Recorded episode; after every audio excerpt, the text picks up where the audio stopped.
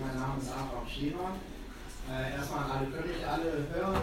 Zu, rechts, überall, passt? Okay, super. Ja, ich möchte mich kurz vorstellen oder unser Team von Theologie verfasst. Wir sind alle Studierende oder Auszubildende und wir haben uns mal überlegt, wir wollen spannende, interessante Themen, ein bisschen vielleicht, die auch was mit Theologie zu tun haben, irgendwie in einen anderen Bereich außer den Vorlesungssaal oder andere trockene Seele mal reinbringen und dachten, wir treffen uns mal im Brauhaus und verbinden das ein bisschen miteinander. So ein Thema, dass wir mal darüber sprechen können und das wollen wir heute Abend tun. Ähm, wie wird der heutige Tag ein bisschen ablaufen? Also, wir haben das so geplant, wir werden zunächst einmal mit einem Kölsch starten. Und zwar das erste Kölsch wird daran bestehen, dass wir einen kurzen Vortrag oder einen Bericht geben. Und das wird uns heute äh, netterweise, dass wir ein paar Schritte geben, äh, berichten werden. Ähm, daraufhin werden wir ein zweites kleines Kölsch haben, was äh, darin oder darin besteht, dass wir eine kleine Fragerunde haben werden, wo wir selber auch an das Ehepaar Schlitter einige Fragen stellen können, die uns auf dem Herzen liegen und wir uns untereinander auch ein bisschen austauschen können. Und zum Abschluss gibt es dann noch einen kurzen, der sieht dann so aus, dass äh, Pater Klaus Einzel von der Liebe Lehren Christi uns auch nochmal einen kleinen äh, Input geben wird. Der wird sehr kurz sein und äh, das wird ein bisschen unseren heutigen Abend abschließen. Wer aber noch ein bisschen länger bleiben möchte, ist natürlich herzlich eingeladen. Damit das äh, auch richtig verstanden ist, ich möchte niemanden begrenzen auf zwei Kölsch und einen kurzen für den heutigen Abend, aber auch natürlich nicht äh, auffordern, so viel trinken zu müssen. Deswegen fühlt euch frei, bestellt, was ihr wollt, auch gerne etwas zu essen und ähm, ich hoffe, wir werden einen spannenden und schönen Abend miteinander verbringen. Genau, ein paar kleine organisatorische Sachen. Äh, wir werden einige Fotos machen am heutigen Abend und die werden auch online gestellt auf unserer Homepage und Facebook. Und deswegen hier die ganz ausdrückliche, oder möchte ich ganz klar sagen, wer das nicht möchte, der nicht auf dem Foto zu sehen sein möchte im Internet, der uns doch bitte einfach nach der Veranstaltung oder zwischendrin äh, kurz ansprechen und dann werden wir dafür sorgen, dass diese Bilder auch nicht, wo ihr zu sehen seid, äh, auf Facebook oder auf der Internetseite zu finden sind. Das ist ganz wichtig. Ein zweiter kleiner organisatorischer Punkt. Wir haben den Herrn Heil, der uns heute äh, etwas bewirken wird ähm, und es macht die Sache ein bisschen einfacher, wenn jeder auf seinen Deckel vielleicht seinen Namen schreiben kann, sodass er das ein bisschen, ähm, ja, sodass das ein bisschen Ordnung behält, weil oft ist es so gewesen, dass ein paar Bierdeckel, auch ohne was Böses zu wollen, untergegangen sind und dann bleibt die Rechnung liegen. Okay, so, das erstmal von meiner Seite. Jetzt möchte ich übergeben an das Ehepaar Schwitter, die uns von ihrem Leben etwas berichten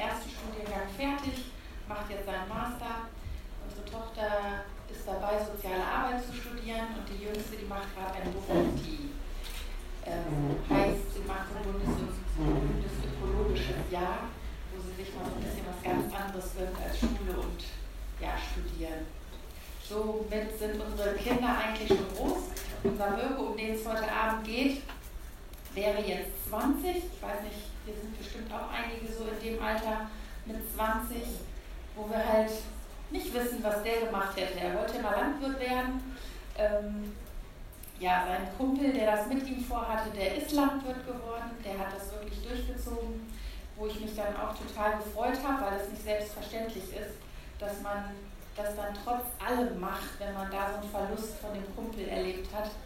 Und ja, wir wollen euch heute Abend, ich sage einfach du oder euch, ist für mich einfacher.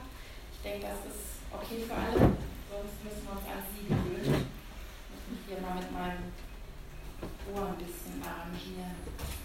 Ja, bei uns sieht so aus, wir werden euch so ein bisschen durch unser Buch mitnehmen, weil das ist für uns als Ehepaar einfacher, so da alle Gebiete abzuarbeiten.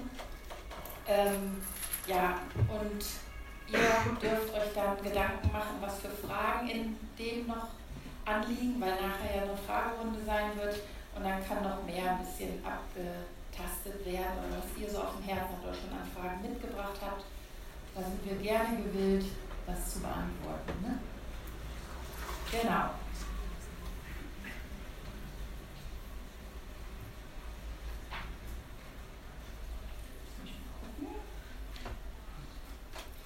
So, Grefrath hat seine Unschuld verloren.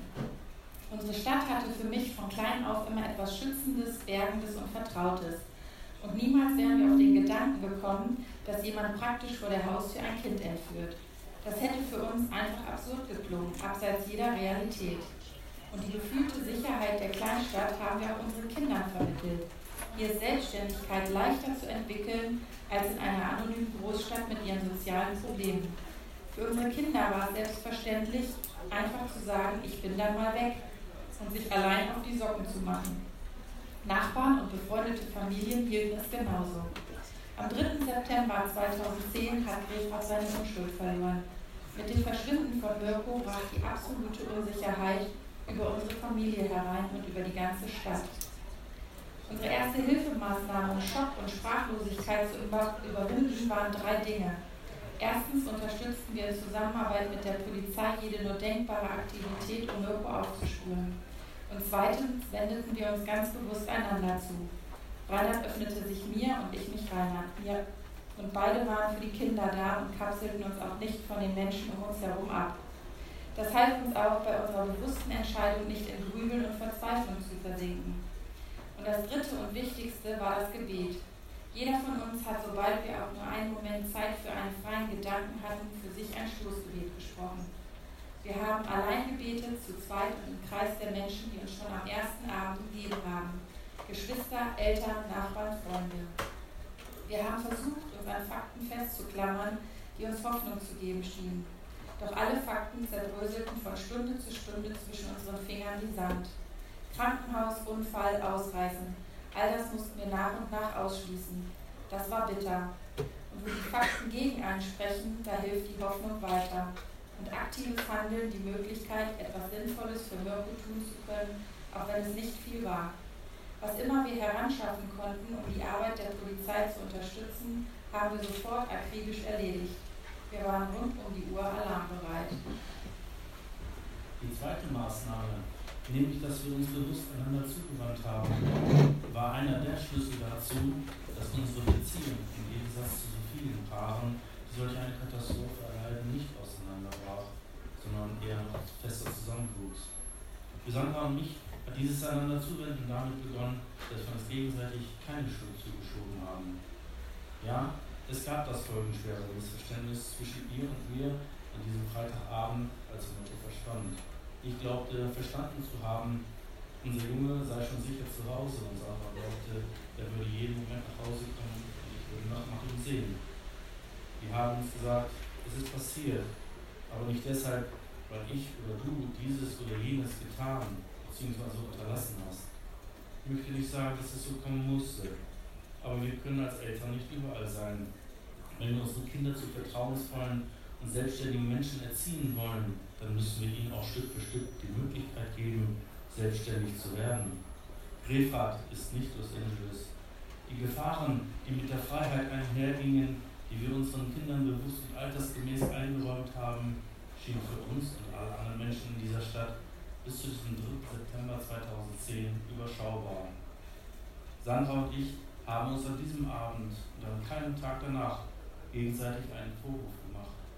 Wir haben uns in den Arm genommen, Zeile aus dem Vater unser im Kopf, vergib uns unsere Schuld, wie auch wir vergeben unseren Schuldigern. Schuld konnten wir nicht finden und wir wollten sie auch nicht verteilen. Eine der Erkenntnisse, die wir aus Mirkus Geschichte mitgenommen haben, lautet, auf, einen Sündenbock zu suchen.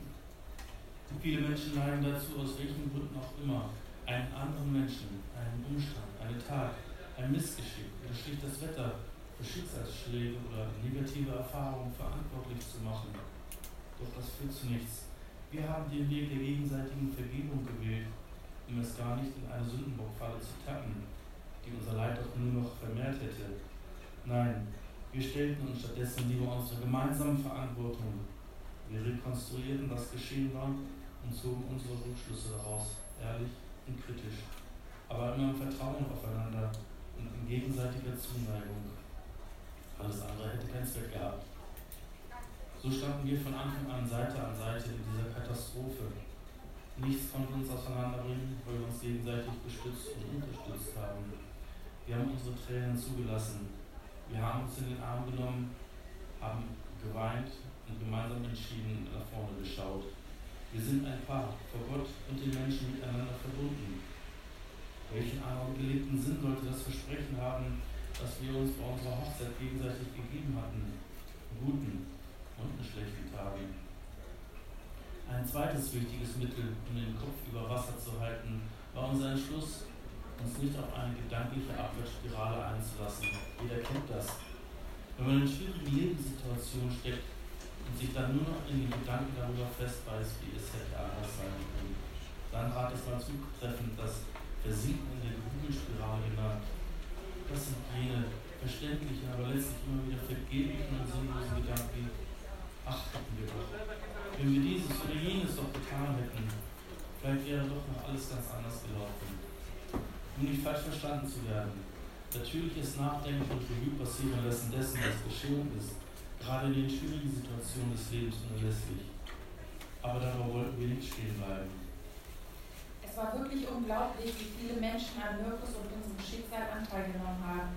Je länger unser Sohn verschollen blieb, desto mehr Menschen meldeten sich, sprachen uns Trost zu und versicherten uns, dass sie für Mirko und für uns beteten. All diese Menschen, die wir ja gar nicht kannten, standen vor Gott für uns ein und durchlitten Seite an Seite mit uns unsere Sorgen und Nöte. Wir haben uns wirklich getragen gefühlt. Das tat gut und gab uns ein Stück weit den Glauben an die Menschheit zurück. Es gibt da draußen eine riesige Menge von Leuten, denen das Schicksal anderer nicht egal ist, die zu riesigem Mitgefühl, Solidarität und Liebe fähig sind. Das war wirklich so. Wir haben, ich habe zum Geburtstag von der hatte am 18. September Geburtstagsleine gespannt. Das heißt, weil unsere jüngere Tochter auch vorher schon hatte, ging die dann schon und die füllte sich nach und nach immer mit Post ähm, deutschlandweit. Ich habe teilweise auch Mails aus Alaska bekommen oder von Afrika kam Post. Und ähm, das Interessante daran war, es stand manchmal nur an die Eltern von Mirko auf dem Briefkopf und die Post ist bei uns gelandet, wo ich gedacht habe, Hammer.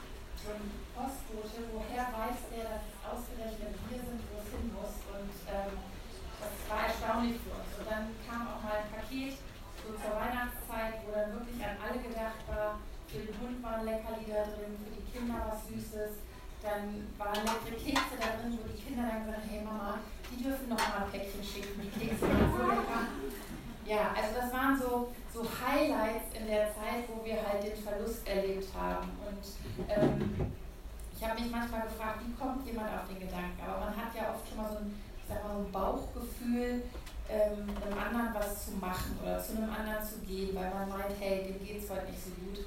Bei mir war es immer so, ich habe das dann schnell verdrängt oder gesagt, ach nee, komm, das wird schon wieder oder geht bestimmt jemand anders hin, musst du nicht noch hin. Ähm, und da habe ich gemerkt, man, diese Menschen, die haben das, was sie auf dem Herzen hatten, einfach ausgeführt und uns tat das total gut. Und heute bin ich so, wenn ich so einen Gedanken habe, dann gucke ich, dass ich ihn zeitnah umsetze und auch äh, durchführe, weil ich selbst erlebt habe, das war dran in der Zeit und wir brauchten das und ähm, somit bin ich damit heutzutage auch schneller, weil ich weiß, es tut dem anderen dann wirklich gut, wenn ich das mache. Ja, jetzt sind wir schon so weit, dass wir ähm, euch mitnehmen möchten ins Gericht. Ich bin eingeladen worden von, vom Gericht als Zeugin aufzutreten und da möchte ich jetzt so ein bisschen mitteilen, wie das war. Ja, der Vorsitzende Richter am Landgericht Krefeld, Herbert Lütscher, seine beiden Berufskolleginnen und die beiden Schöffen, die zusammen das Schwurgericht bilden, haben eine schwere Aufgabe. Im Grunde wollen sie genau das Gleiche wissen wie wir.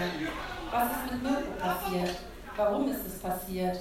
Um, um es vorwegzunehmen, trotz aller bewundernswürdigen und akribischen Versuche, Licht in das Dunkel, um die zweite Frage zu bringen, gelingt es auch dem Gericht nicht, sie zu beantworten. Das hätte nur der Täter selbst vermocht, aber der weigert sich, die Wahrheit endlich auszupacken, auch vor Gericht. Drei Tage nach dem Prozessauftakt ist es dann soweit. Ich werde als Mirkos Mutter zur Zeugenaussage den Prozess gebeten. Das Gericht will und muss sich ein möglichst gutes Bild von unserem Jungen machen. Es wird ein schwerer Gang. Da steht der Zeugenstuhl. Der Richter begrüßt mich freundlich. Sobald Sie eine Pause brauchen, Sie haben alle Zeit der Welt. Doch ich will keine Pause. Ich will die Wahrheit über Mirko sagen und die Wahrheit über ihn vom Angeklagten hören. Allerdings schaue ich am Anfang meiner Aussage noch nicht zu Olaf H. hin. Ich weiß selbst nicht genau warum. Fürchte ich um meine Fassung, wenn ich in das Gesicht jenes Mannes sehe, der mein Kind auf dem Gewissen hat? Würde das meine Konzentration auf die Aussage über meinen Jungen gefährden, die mir und Reinhard sehr wichtig ist? Was ich weiß, ist zumindest eines. Ich hasse diesen Mann, der da mit einem merkwürdig verzerrten Grinsen auf der Anklagebank sitzt, nicht. Ich hasse ihn allein schon deshalb nicht, weil Hass nicht in Reinhards oder mein Leben gehört. Und wer an einen Gott glaubt, der auch die schlimmsten Sünden verzeiht und wer selbst erlebt hat, wie befreiend Vergebung ist, der möchte nicht an Hass und Bitterkeit festhalten. Und Reinhard und ich glauben an diesen Gott. Dann erfolgte das Urteil. Unsere Rechtsanwältin fasst nach der Urteilsverkündigung das zusammen, was wir gerade gehört haben und bringt es an uns gewandt auf den Punkt. Ein Meilenstein auf dem Weg ihrer Trauerarbeit. Das Gericht verhängt die höchstmögliche Strafe, lebenslänglich, mit der Feststellung der besonderen Schwere der Schuld des Angeklagten. Das heißt, Olaf H. darf nicht darauf hoffen, wie sonst üblich nach 15 Jahren vorzeitig aus der Haft entlassen zu werden. Im Gericht brandete Beifall auf, den der Richter sofort unterband. Olaf H. Anwalt das, was er als Verteidiger tun muss, er gibt zwar zu, dass das Gericht den Umstand der besonderen Schwere der Schuld sehr gut begründet habe, strebt jedoch eine Revision des Urteils an. Das ist meine Pflicht, sagte er. Bis über diese Revision aber entschieden wird, ist das Urteil noch nicht rechtskräftig. Das ist natürlich in diesem Augenblick eine weitere Belastung für uns. Aber wir wollen auch weiterhin keinen Hass auf uns laden. Das würde uns auf einen falschen Weg bringen. Hass würde uns bremsen in unserer eigenen Entwicklung. Man kann Hass nicht mit Hass vergelten. Dann stünden wir ja auf derselben Stufe wie der Täter. Und genau das wollen wir nicht. Wir möchten nicht über den Täter urteilen. Das ist Aufgabe des Gerichts. Allein diese Instanz muss und soll entscheiden und fällt ein Urteil, auch über die Revision. Ähm, vielleicht ein paar Gedanken ähm, zu dem Gericht, warum auch wir zu Gericht gegangen sind, wenn wir denn sagen, wir haben verziehen oder wir verzeihen oder wir vergeben, ähm, muss man da nochmal vor Gericht gehen, muss man nochmal anklagen, ähm, kam mir auch nicht wirklich so wirklich in den Sinn, genau dieses zu tun. Aber als wir dann gehört haben, was es da für äh, Situationen auf uns zukamen, haben wir uns doch entschieden, diesen Weg zu gehen und im Nachhinein muss ich sagen, es war richtig und es war gut. Und zwar aus folgendem Grunde. Juristisch gesehen waren nicht wir die Opfer, sondern war Mirko das Opfer. Um an den Verteidigungstagen teilnehmen zu können, hätten wir uns im Prinzip drei Stunden, vier Stunden möglicherweise vor dem Gerichtssaal an, äh, aufstellen müssen, um reinzukommen, weil wir hätten nur auf der Besuchertribüne oder auf den Besucherrängen Platz bekommen. Und gesagt, das geht ja gar nicht. Erstmal waren da so viel, äh, ja, nicht nur Polizei, sondern ähm, äh, Medien, Rundfunk, Fernsehen, natürlich Reporter äh, und die ganze, ich sag jetzt mal, Schar, die da rein wollte. Das war eine ganze Menge gewesen und ich habe gesagt, da können wir uns nicht reinstellen. Und so hatten wir über die Nebenklage ähm, praktisch eine eigene Sitzbank oder eine eigene Sitzreihe, wo wir uns dann hinsetzen konnten, wo wir auch jederzeit den Raum verlassen können, was für uns durch den, ich sag es mal, gesonderten Eingang ein bisschen einfacher gewesen wäre als vielleicht durch den Haupteingang. Und so äh, war es für uns doch ähm, ganz wichtig, weil wir wollten schon an diesen Verhandlungstagen teilnehmen. Es war für uns ähm, ja genauso äh, wertvoll oder beziehungsweise wichtig gewesen, auch äh, Augenkontakt vielleicht mal mit dem Täter zu haben. Leider oder aus seiner Sicht hat er sich da überhaupt nicht äh, gerührt.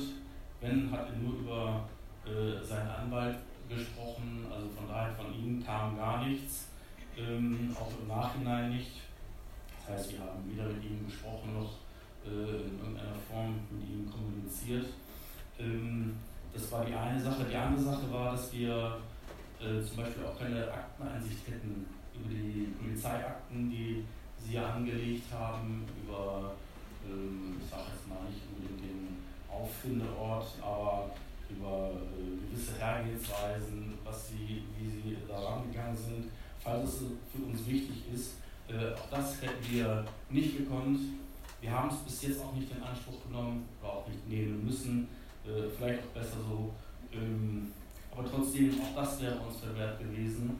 Und zum anderen halt, ähm, dass die besondere Schwere der Schuld äh, auch ihm im Prinzip zu Lasten gelegt wurde äh, ich sage es mal so, auch wenn wir vergeben oder wenn wir vergeben haben, ähm, heißt das nicht, dass er von seiner Schuld befreit ist, von seiner äh, äh, und, und äh, bestraft werden muss und auch soll. Das ähm, eine hat ja mit dem anderen nichts zu tun, zu tun, wie wir letztendlich damit umgehen. Weil für mich ist dieses Vergeben wie ein Abgeben.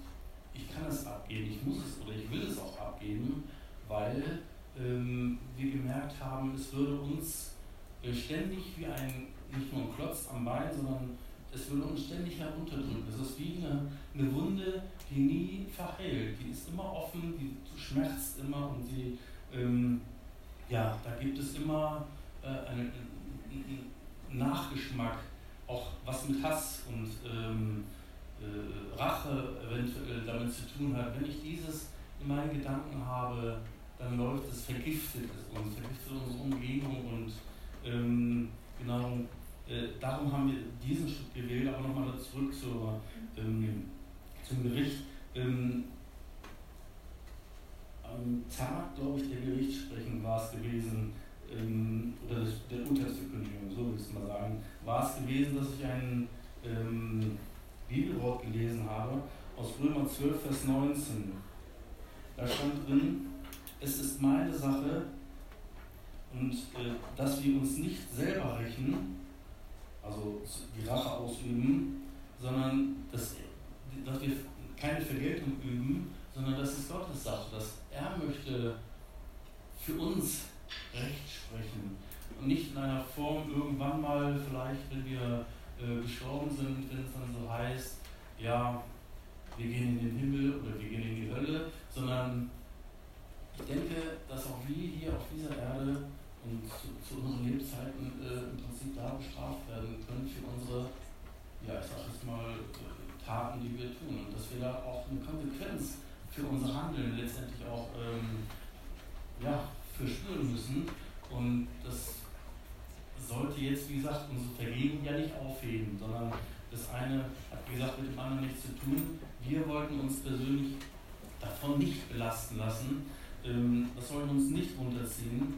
Ähm, und da war dieser Vers im Prinzip für mich, ja, wie, ich sag mal so, wie ein bisschen Balsam auf der Seele, wie man vielleicht sagt, oder fürs Herz, dass man einfach weiß, wenn ich das jetzt an Gott abgeben kann, dann weiß ich, dass er genau das richtige Maß auch anwendet. Und das war mein Vertrauen, weil ich ja wusste ja nicht, was rauskommt. Ähm, und auch dieses Vertrauen wurde, ähm, ich sage es mal, in meinen Augen belohnt. Gott hat sich da ähm, in, unserer, in meinen Augen ähm, genauso gezeigt, wie, wie, er, wie er es sieht. Und er möchte nicht, äh, dass Kinder misshandelt werden, dass Kinder äh, irgendetwas passiert, dass sie, sie sollen müssen beschützt werden. Und ähm, das war für mich äh, im Prinzip auch ein Punkt. Ich weiß nicht, ob ich gleich noch dazu komme, äh, habe etliche Punkte mir aufgeschrieben, die wir in dieser ganzen Zeit und auch danach noch ähm, erlebt haben, ich habe 20 Punkte aufgeschrieben, die für mich so, so besonders waren. Ich weiß jetzt nicht, ob sich manche noch daran erinnern können, es ist ja mittlerweile schon etliche Jahre her, als es dann geheißen hat, Deutschlands größte Suchaktion. Bestimmt keiner mehr, aber egal. Wer es weiß, für den ist es vielleicht jetzt nochmal ganz deutlich nochmal vor Augen, ähm, ja, was, das hat was mit mir gemacht. Ich habe gesagt, wer, wer erlebt sowas schon? Deutschlands größte Suchaktion ist ja das Einmalige erstmal. Ähm, und das, das, äh, da sieht man plötzlich die, die Mannschaftswagen vor dem Haus vorbeifahren, einer nach dem anderen.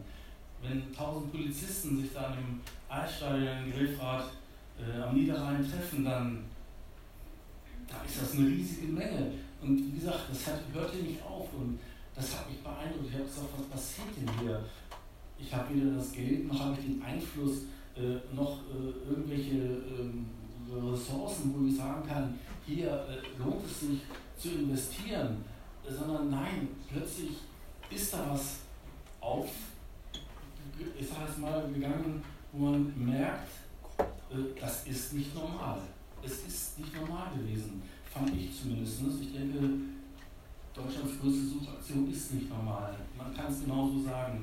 Dann hatten wir im Nachhinein ähm, berichtet uns der Polizei, dass ähm, über 9000 Hinweise auf den Fall Mirko, 9500 oder so in etwa war es gewesen, der bis dato größte äh, Hinweis oder die bis dato größte Hinweisflut war wohl 4000, 4500 gewesen, das Doppelte, wo wir wieder nichts für konnten, wo wir nicht äh, eingestanden sind, dass man sagt, ja, wegen denen macht man das oder weil doch da so viel äh, Gutes oder ne, aus welchen Gedanken heraus äh, passiert das, dass Menschen im Prinzip sagen, hey, ich habe da was gesehen oder mir ist hier was wichtig geworden, ich habe was äh, einfach nur was Auffälliges äh, gesehen, ob da was passiert ist. Natürlich gab es auch viel Müll, ähm, dass Leute äh, Knochen werfen wollten oder sonst also auch Blödsinn, ja, das gleich in die Ecke natürlich gekommen ist, weil das auch nicht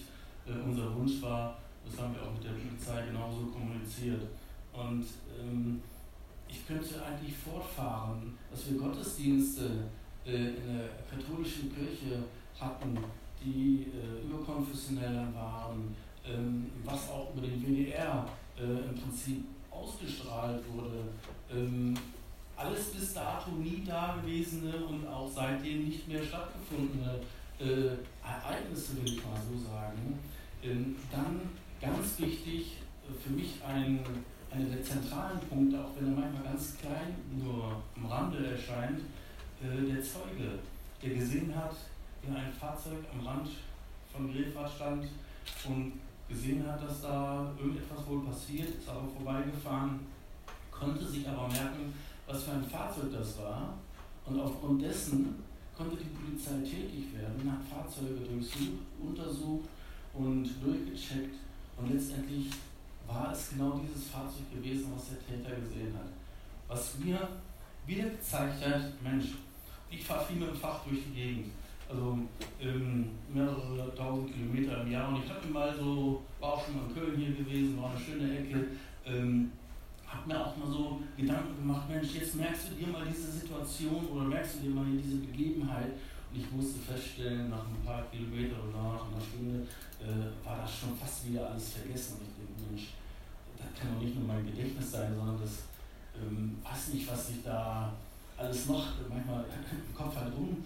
Äh, toll, dass man das vielleicht wieder so verdrängt, obwohl man es ja vorgenommen hat, sich daran zu erinnern. Und dieser Mann, dieser Mensch konnte sich daran erinnern. Ein, eine wunderbare Bestätigung für mich, dass Gott uns hat nicht sitzen lassen, dass Gott nicht gesagt hat, ja, sieh mal zu, wie ihr klarkommt, sondern auch, äh, wie gesagt, dann über dieses Gerichtsurteil letztendlich dann uns und mir auch deutlich gemacht hat, dass er genau auch das richtige Strafmaß äh, im Prinzip ansetzt. Am 26. Januar 2012 legt die Verteidigung im Krefelder Landgericht einen Revisionsantrag vor. Er wird am 11. April, also drei, vier Monate später, endgültig abgelehnt. Damit ist das Urteil gegen den Mörder unseres Mirko rechtskräftig. Ein weiterer Schritt dazu, dass wir mit dem Täter und seinen Verbrechen abschließen können. Er hat uns unser Kind genommen und dabei die Leben von gleich zwei Familien zerstört. Wir werden mit der Gewissheit leben müssen, einen solchen Menschen und sein Handeln letztlich niemals verstehen zu können. Das müssen wir aber auch nicht.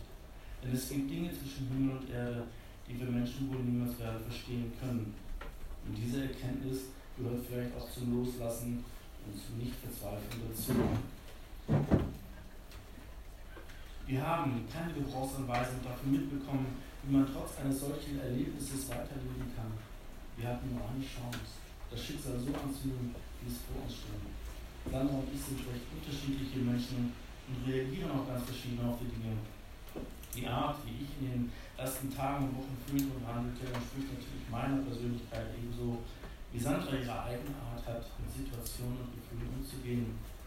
Man kann sich auch für eine solche Ausnahmesituation kein vorgefertigtes Verhaltensmuster antrainieren oder versuchen, sich irgendwie darauf vorzubereiten. Was uns von Anfang an Halt gegeben hat, war das Vertrauen auf Gott, das Reinhard und ich seit unseren Kindertagen entwickelt haben. Herr, wir wissen, du wirst uns helfen. Egal was passiert ist, du wirst uns beistehen. Ich spürte, dass etwas Schreckliches passiert sein musste, aber ich wusste zugleich, dass wir damit nicht allein gelassen waren. Weder von Gott noch von den Menschen um uns herum. Ich hatte das Grundvertrauen, Gott ist da, er weiß, wo wir sind, er weiß, wie wir fühlen, wir sind nicht allein. Und zu wissen und manchmal sogar zu spüren, wie ganz unterschiedliche, teils fremde Menschen vor Gott wirklich eins werden können und damit eine Kraft entwickeln, die trägt, das war und ist einfach großartig. Unser aller Gebete kreisten dabei in erster Linie um Mirko, seinen Schutz, sein Wohlergehen, seine möglichst baldige Auffindung. Es tat aber auch gut zu erleben, wie andere Menschen für unsere Familie und vor allem für uns als Eltern Kraft und Beistand von Gott erbaten. Diese Gebete und ihre Auswirkungen haben wir wirklich fühlen können. Sie gaben uns Kraft und Mut, nicht zu verzweifeln, wieder aufzustehen, wenn wir zusammengeklappt waren und die Gewissheit, dass da immer die Chance auf Hilfe und Heilung ist, auch in den finstersten Stunden unseres Lebens. Diese Kraft haben wir noch nie so gefühlt wie in diesen Tagen. Und ich habe ähm, am 4. September, war das, am 3. ist er ja verschwunden, also die Nacht vom 3. auf den 4. Ähm, da habe ich morgens, als ich gesehen habe, das Bett ist leer und die Jungs sind dann losgefahren und haben nach Mirko gesucht. In der Zeit war es mir wichtig, zu gucken, was ist für den Tag an Bibelvers da. Wir haben so Lösungsbücher, wo halt für jeden Tag so ein Vers drin steht. Und ich habe gedacht, nee, du gehst in diese ganze Situation nicht ohne in Gottes Wort geguckt zu haben. Und an dem Morgen stand ein Vers aus 2 Samuel 22, Vers 31, da heißt es, alles, was dieser Gott tut, ist vollkommen. Und was der Herr sagt, ist unzweifelhaft wahr. Wer in Gefahr ist und zu ihm flieht, findet bei ihm immer sicheren Schutz. Und als ich das so gelesen habe, habe ich gedacht, hey, woher wusste der Schreiber, dass genau dieser Vers heute dran ist für mich? Also ich habe gedacht, das kann es doch nicht geben, weil ich genau gemerkt habe, es ist irgendeine Gefahr da und ich nur noch nicht zuordnen konnte, inwieweit sich das ähm, ja, ergibt, dass es dann halt zu einer Lösung kommt. Ich habe eher gedacht, jetzt ist dein Kind vielleicht wie Natascha Kampusch äh, versteckt gehalten oder ähm, man hat in verschiedene Richtungen seine Gedanken fließen lassen, aber nicht, dass es halt nicht mehr nach Hause kommt, weil es entführt und ermordet wird. Ähm, aber da, dieser Vers, der hat mich durch diese ganzen 145 Tage getragen, ähm, weil ich immer wusste, ey, Gott kümmert sich, Gott ist da und er weiß ganz genau, was los ist. Und für mich war das so ein gewisser Trost, den ich an diesem Morgen bekommen habe. Wir sind fest davon überzeugt, dass kein Gebet wirkungslos ist. Gott hört alle Bitten, Anliegen und Wünsche, die an ihm herangetragen werden. Wenn er auch oftmals nicht so darauf reagiert, wie wir es gerne gehabt hätten, er reagiert immer. Und kein Wort, das an ihn gerichtet wird, geht einfach verloren oder verpufft im All.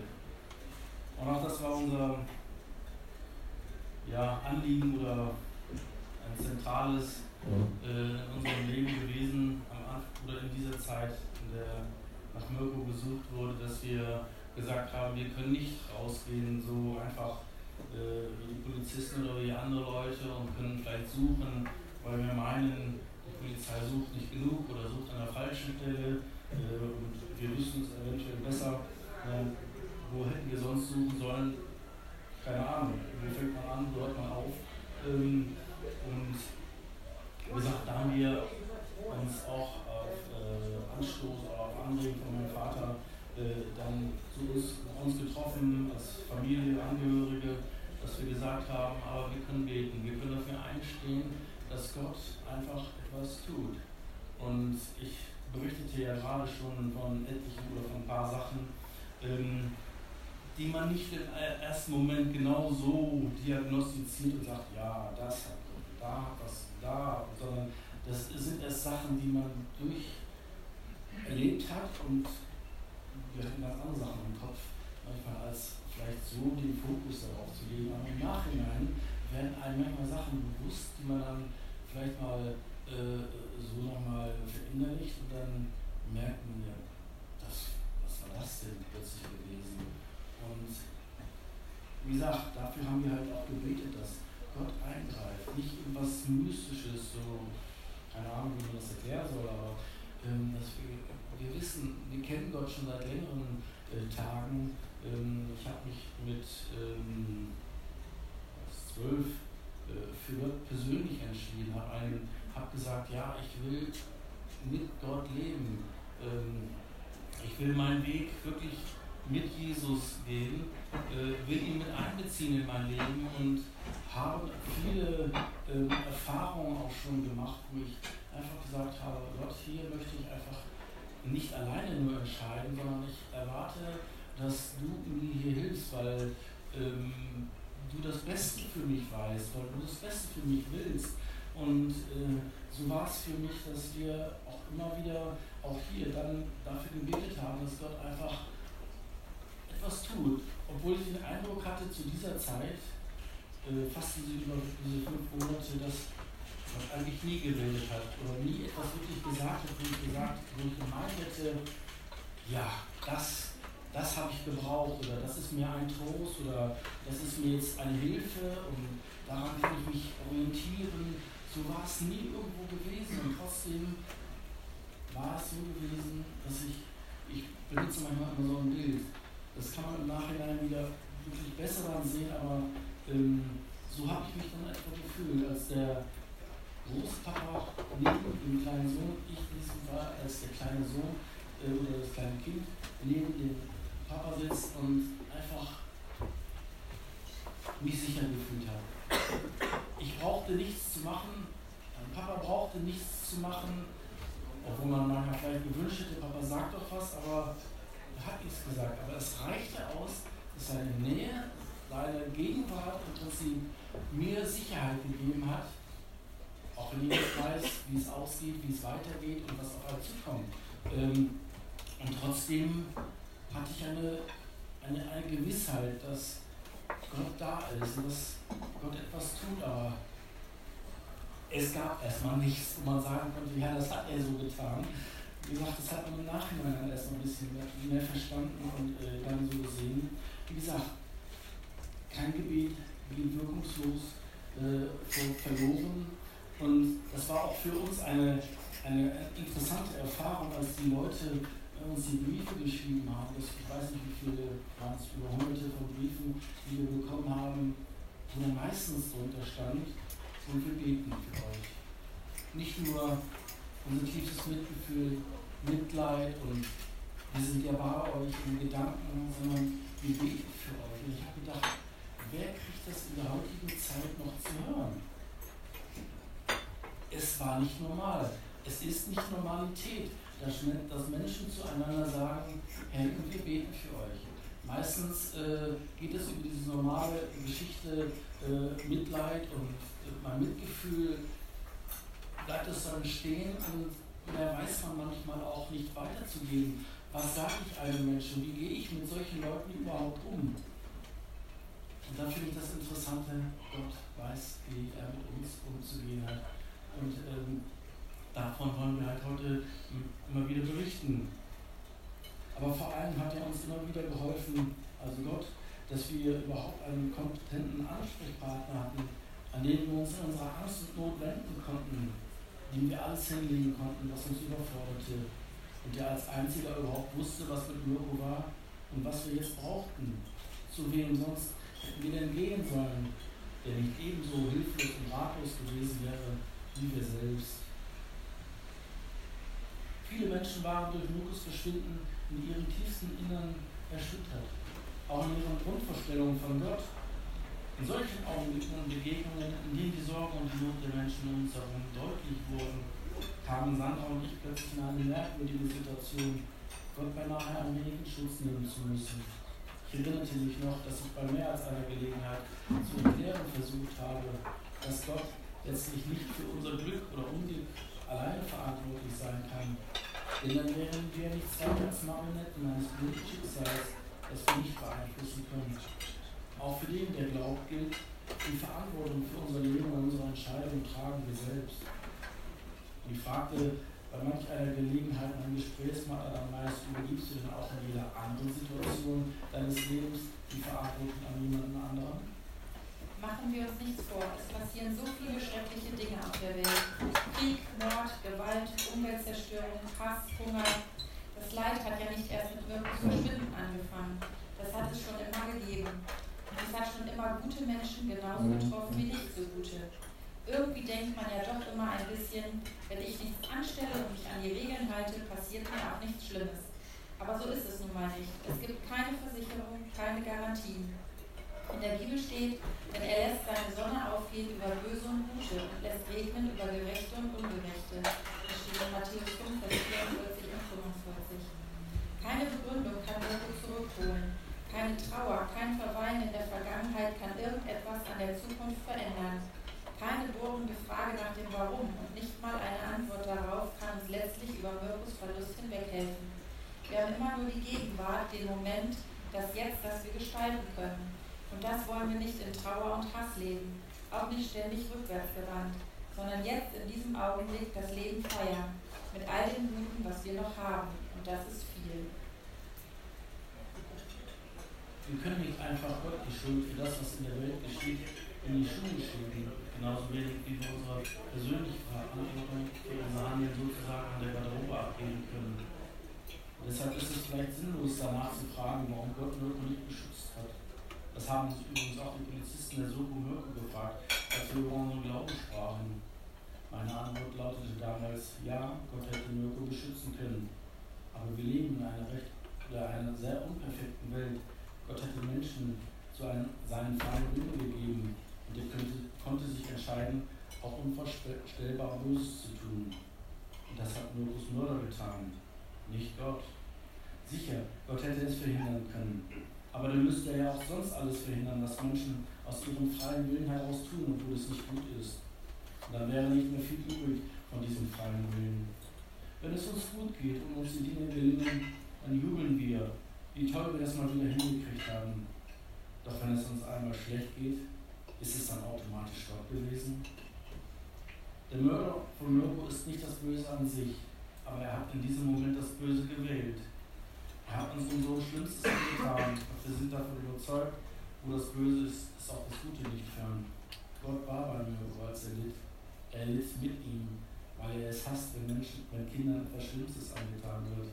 Ich bin mir sicher, Gott hat bitterlich geweint, als er Mirko gesehen hat. Das war für mich auch eine Erfahrung, ähm, sich jetzt verzieht das, was wir so ein bisschen vorgelesen haben, relativ einfach an oder ziemlich einfach an, aber ich möchte sagen, diese Zeit war nicht einfach gewesen. Ähm, man hatte teilweise Schuldgefühle, man hatte teilweise ähm, die Frage auch an Gott gerichtet, Warum? Weil wir beten für unsere Kinder, dass ihnen nichts passiert, dass sie heil durch den Tag kommen, dass sie auch Freude in ihrem Leben haben. Und dann so etwas, das konnten wir nicht verstehen. Konnten wir nicht, überhaupt nicht einordnen. Äh, und wie geht man damit um vor allen Dingen? Und ich habe einfach auch gefragt, ja Gott, warum hast du, warum ist das passiert? Wie, wie konnte es überhaupt passieren? Ich kenne dich doch als einen Gott, der überall ist, der weiß, was uns äh, passiert. Und wenn du sagst in deinem Wort, dass du selbst unsere Gedanken kennst, was sagst du hierzu? Ist dir das egal, was hier gerade passiert ist? Sind wir die egal, die wir jetzt damit zu tun haben und damit umgehen müssen? Sag doch etwas.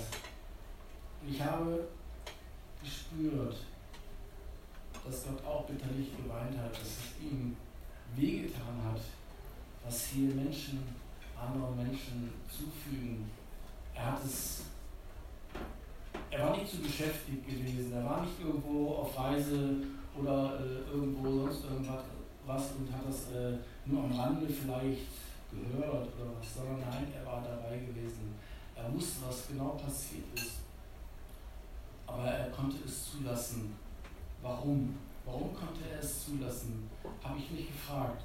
Ich habe gemerkt, weil Gott uns einen freien gegeben hat, aber trotzdem, das war auch was wir über Mirko gedacht haben, dass Gott Mirko beschützt hat, dass Gott Mirko einfach auch da ähm, im Herzen einfach viel, viel näher war, als wir es sein können als Eltern. Und ähm, das ist unsere äh, Überzeugung und äh, auch unsere Erfahrung gewesen, was Gott an uns auch tun kann. Und ähm, ja, da haben wir wirklich ähm, halt auch gespürt, dass Gott nicht äh, egal ist, wie, es äh, um uns geht, wie es um uns steht, sondern dass er sich darum kümmert. Ähm, aber er möchte auch gebeten werden, möchte ich einfach mal ganz einfach sagen. Er möchte auch, dass, er, dass wir uns an ihn wenden, wenn wir Hilfe brauchen. Und ich bin überzeugt davon, ich will nicht meine Hand jetzt wirklich dafür für uns Feuer legen, aber das, was Gott sagt und das, was ich bis jetzt erlebt habe, so wie ich Gott erlebt habe in den Situationen, bin ich mir sicher, dass Gott in jeder Situation eingreift, wenn wir ihn darum bitten. Vielleicht nicht immer in den nächsten fünf Minuten, wenn wir so, wie wir es vielleicht erwarten, sagen, ja, jetzt muss es aber doch passieren und so weiter. Ich denke, Gott kennt auch da den richtigen Zeitpunkt für uns. Wir haben lange darauf warten müssen, bis wir Mirko äh, oder bis Mirko gefunden wurde. Es war nicht nach fünf Minuten oder nach ein äh, paar Tagen, nach einer Woche gewesen. Es hat viele Zeit gedauert, ähm, was wir nicht verstehen konnten, was wir überhaupt nicht einordnen konnten, zuordnen konnten. Aber Gott hatte auch da, ich denke mal, den richtigen Zeitpunkt. Wenn ich alles erklären könnte, ja, dann wäre ich vielleicht nicht hier auf der Erde, dann wäre ich schon wo ganz anders. Noch eins haben Sandra und ich aus den letzten zwei Jahren gelernt. Es ist, es ist wichtig, loslassen zu können.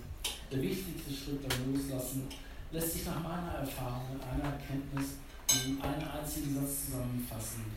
Die Erkenntnis lautet, ich lasse zu, dass das, was passiert, dass ich es annehmen kann. Und der Satz, ich will in tiefster Überzeugung sagen können, dein Wille geschehe wie im Himmel, so auf Erden.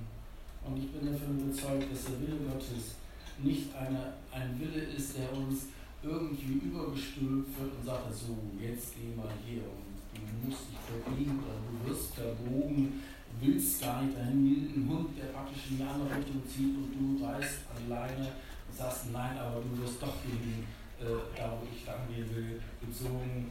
Äh, nein, so ist der Wille Gottes nicht. Der Wille Gottes ähm, hat sich für mich in Johannes 3, Vers 16 ganz deutlich gezeigt, ähm, wo es heißt, dass Jesus für unsere Schuld gestorben ist. Dass er will, dass wir, obwohl Sünde bedeutet der Trennung. Dass wir sind getrennt von Gott. Wir haben eigentlich keine Gemeinschaft mehr mit Gott, weil das Sünde in unserem Leben ist. Aber dieses hat Jesus für uns getragen. Und ich denke, das ist für, äh, für, für, mich und für viele auch ein äh, genau dieses, wo, wo der Wille Gottes letztendlich für uns sichtbar geworden ist oder ein, äh, am Anfang geworden ist, dass wir wirklich sagen können, Gott hat Gutes oder vielleicht sogar das Beste für uns, auch wenn wir manchmal in Situationen geraten, die jetzt nicht gerade äh, freundlich uns stimmen, sondern die uns wirklich tief ins Mark treffen und die was ganz äh, Entscheidendes auch im Leben uns verändern. Es gibt noch etwas, was uns als Familie hat überleben lassen. Das ist das ganz sichere Wissen, der Tod hat nicht das letzte Wort. Mit dem Tod ist nicht alles aus. In der Bibel steht, dass uns nach unserem Tod eigentlich erst das richtige Leben erwartet, dass der Himmel ein schönerer Ort ist, als wir es uns überhaupt vorstellen können, dass es dort keinen Tod und kein Leid und keine Tränen mehr geben wird und wir endlich in unserem wahren Zuhause angekommen sind. Und in den vielen Berichten von Menschen, die Nahtoderlebnisse hatten und einen Blick in diese neue Welt werfen konnten, ist immer wieder die Rede davon, dass diese Menschen sich endlich vollkommen glücklich gefühlt haben und gar nicht mehr zurück wollten. Und der Gedanke, dass es Mirko dort besser geht als je zuvor und dass er bestens aufgehoben und wunschlos glücklich ist, gibt uns mehr Trost, als man in Worte fassen kann. Und natürlich die Aussicht, dass wir ihn dort wiedersehen werden. So krass es klingen mag, die Begegnung mit dem Täter war für uns nach dieser Prüfung, Zeit der Prüfung, gar nicht mehr so spektakulär. Das Zusammentreffen im Gerichtssaal war distanziert und kurz. Wir waren heilfroh, dass wir diesen Menschen noch nie zuvor in unserem Leben gesehen hatten. Unvorstellbar, wenn es jemand aus Nachbarschaft, Freundeskreis oder gar Familie gewesen wäre. Am ersten Tag an haben wir für die Menschen gebetet, der Mirko entführt hatte. Wir haben Gott gebeten, ihm zu begegnen und ihn dazu zu bringen, dass er sich stellt oder Mirkos Aufenthaltsort verrät. Wir empfinden keinen Hass auf Olaf H., nur tiefes Mitleid mit ihm, seiner Familie und seinen Kindern.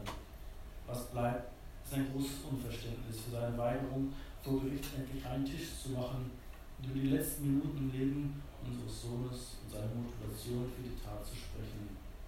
Dieser Mensch ist aus der Welt und ihrer Ordnung gefallen. Vielleicht kommt er irgendwann zur Besinnung und gibt sich mit der Wahrheit noch einmal eine Chance. Nein, wir empfinden keinen Hass. Wir haben, haben unseren Feind vergeben, was ihn aber nicht von seiner verdienten Strafe freispricht. Es lehrt, das lehrt uns auch das Vaterunser. Vergib uns unsere Schuld, wie auch wir vergeben unseren Schuldigern. Also jedem, der uns Unrecht getan hat. Rachegedanken und Hass sind Gefühle, die denjenigen verändern, der sie in sich trägt. Und zwar nicht zum Guten. Wir wollen den Wahnsinn dieser Tat nicht noch dadurch belohnen, dass Reinhard und ich in die Gefahr geraten, uns zu vergessen und Gleiches mit Gleichem zu vergelten. Wir wollen unsere Herzen nicht von diesen negativen Gefühlen vergiften lassen. Wir wollen nicht, dass das Böse noch einmal triumphiert. Deshalb haben wir dem Täter ganz bewusst vergeben. Wir tun ihm nicht den Gefallen, den er sich offensichtlich in seinem Innersten ersehnt, wenn man seinem Psychogramm glauben kann, nämlich ihn zu verdammen. Nein, er ist ein belasteter Mensch, der nicht wusste, wohin mit seiner Last. Wir dagegen wissen das und wir beten für ihn, dass auch er das erkennt und zu sich kommt. Wir haben dem Täter verziehen. Nein, wir sind nicht verrückt. Wir wissen genau, was wir tun. Und wir wissen auch, warum die Vergebung so wichtig ist für Mirko, seine Geschwister und für uns. Damit wollen wir den Teufelskreis von Hass und Gewalt, in dem Olaf H. unter seiner kleinbürgerlichen Maske wohl schon viele Jahre gefangen gewesen sein muss, ganz bewusst durchbrechen. Jemand, der hasst, wird nicht mehr lachen. Jemand, den es nach Rache gelüstet, wird nie ein gutes Wort mehr für den anderen haben. Und jemand, der voller Zorn auf die Vergangenheit zurückblickt, wird keine starken, fröhlichen Kinder großziehen können. Auch deshalb ist der Weg der Vergebung der einzig richtige Weg für uns. Ja, das sind so unsere Gedanken zum Ende hin. Und ich habe damals in der Zeit eine Karte bekommen von Ruth Heil, die hat einen Spruch auf eine Karte, gib die dunkle Wurzel von Bitterkeit und Schuld in die Hand Gottes und entdecke, wie daraus Rosen werden. Und das ist halt so ein Korb mit Rosen abgebildet. Und heute können wir hier stehen und sagen, wir haben wirklich ein mehr als so einen kleinen Korb von Rosen, den wir durch die ganze Geschichte mit Mirko mit uns tragen, weil wir halt ganz, ganz viel Positives erleben dürfen. Obwohl wir halt durch so schwierige Zeiten gegangen sind, gelitten haben, ähm, können wir sagen, es ist so viel passiert. Ich, an eins ist markant, wir haben, ich bin mit nach Rumänien gefahren, weil wir hatten Spendengelder bekommen, als das so zu Mirkos Beerdigung hinging. Und dann wurde ganz viel eingezahlt und Mirko hat sich damals immer so gewünscht, ähm, dass Gemeindehäuser, oder er hat gefragt, ich habe ihm mal einen Bericht gegeben, wie die Philadelphia-Kirchen entstanden sind, dass auch ein Mädchen war mit wenig Geld.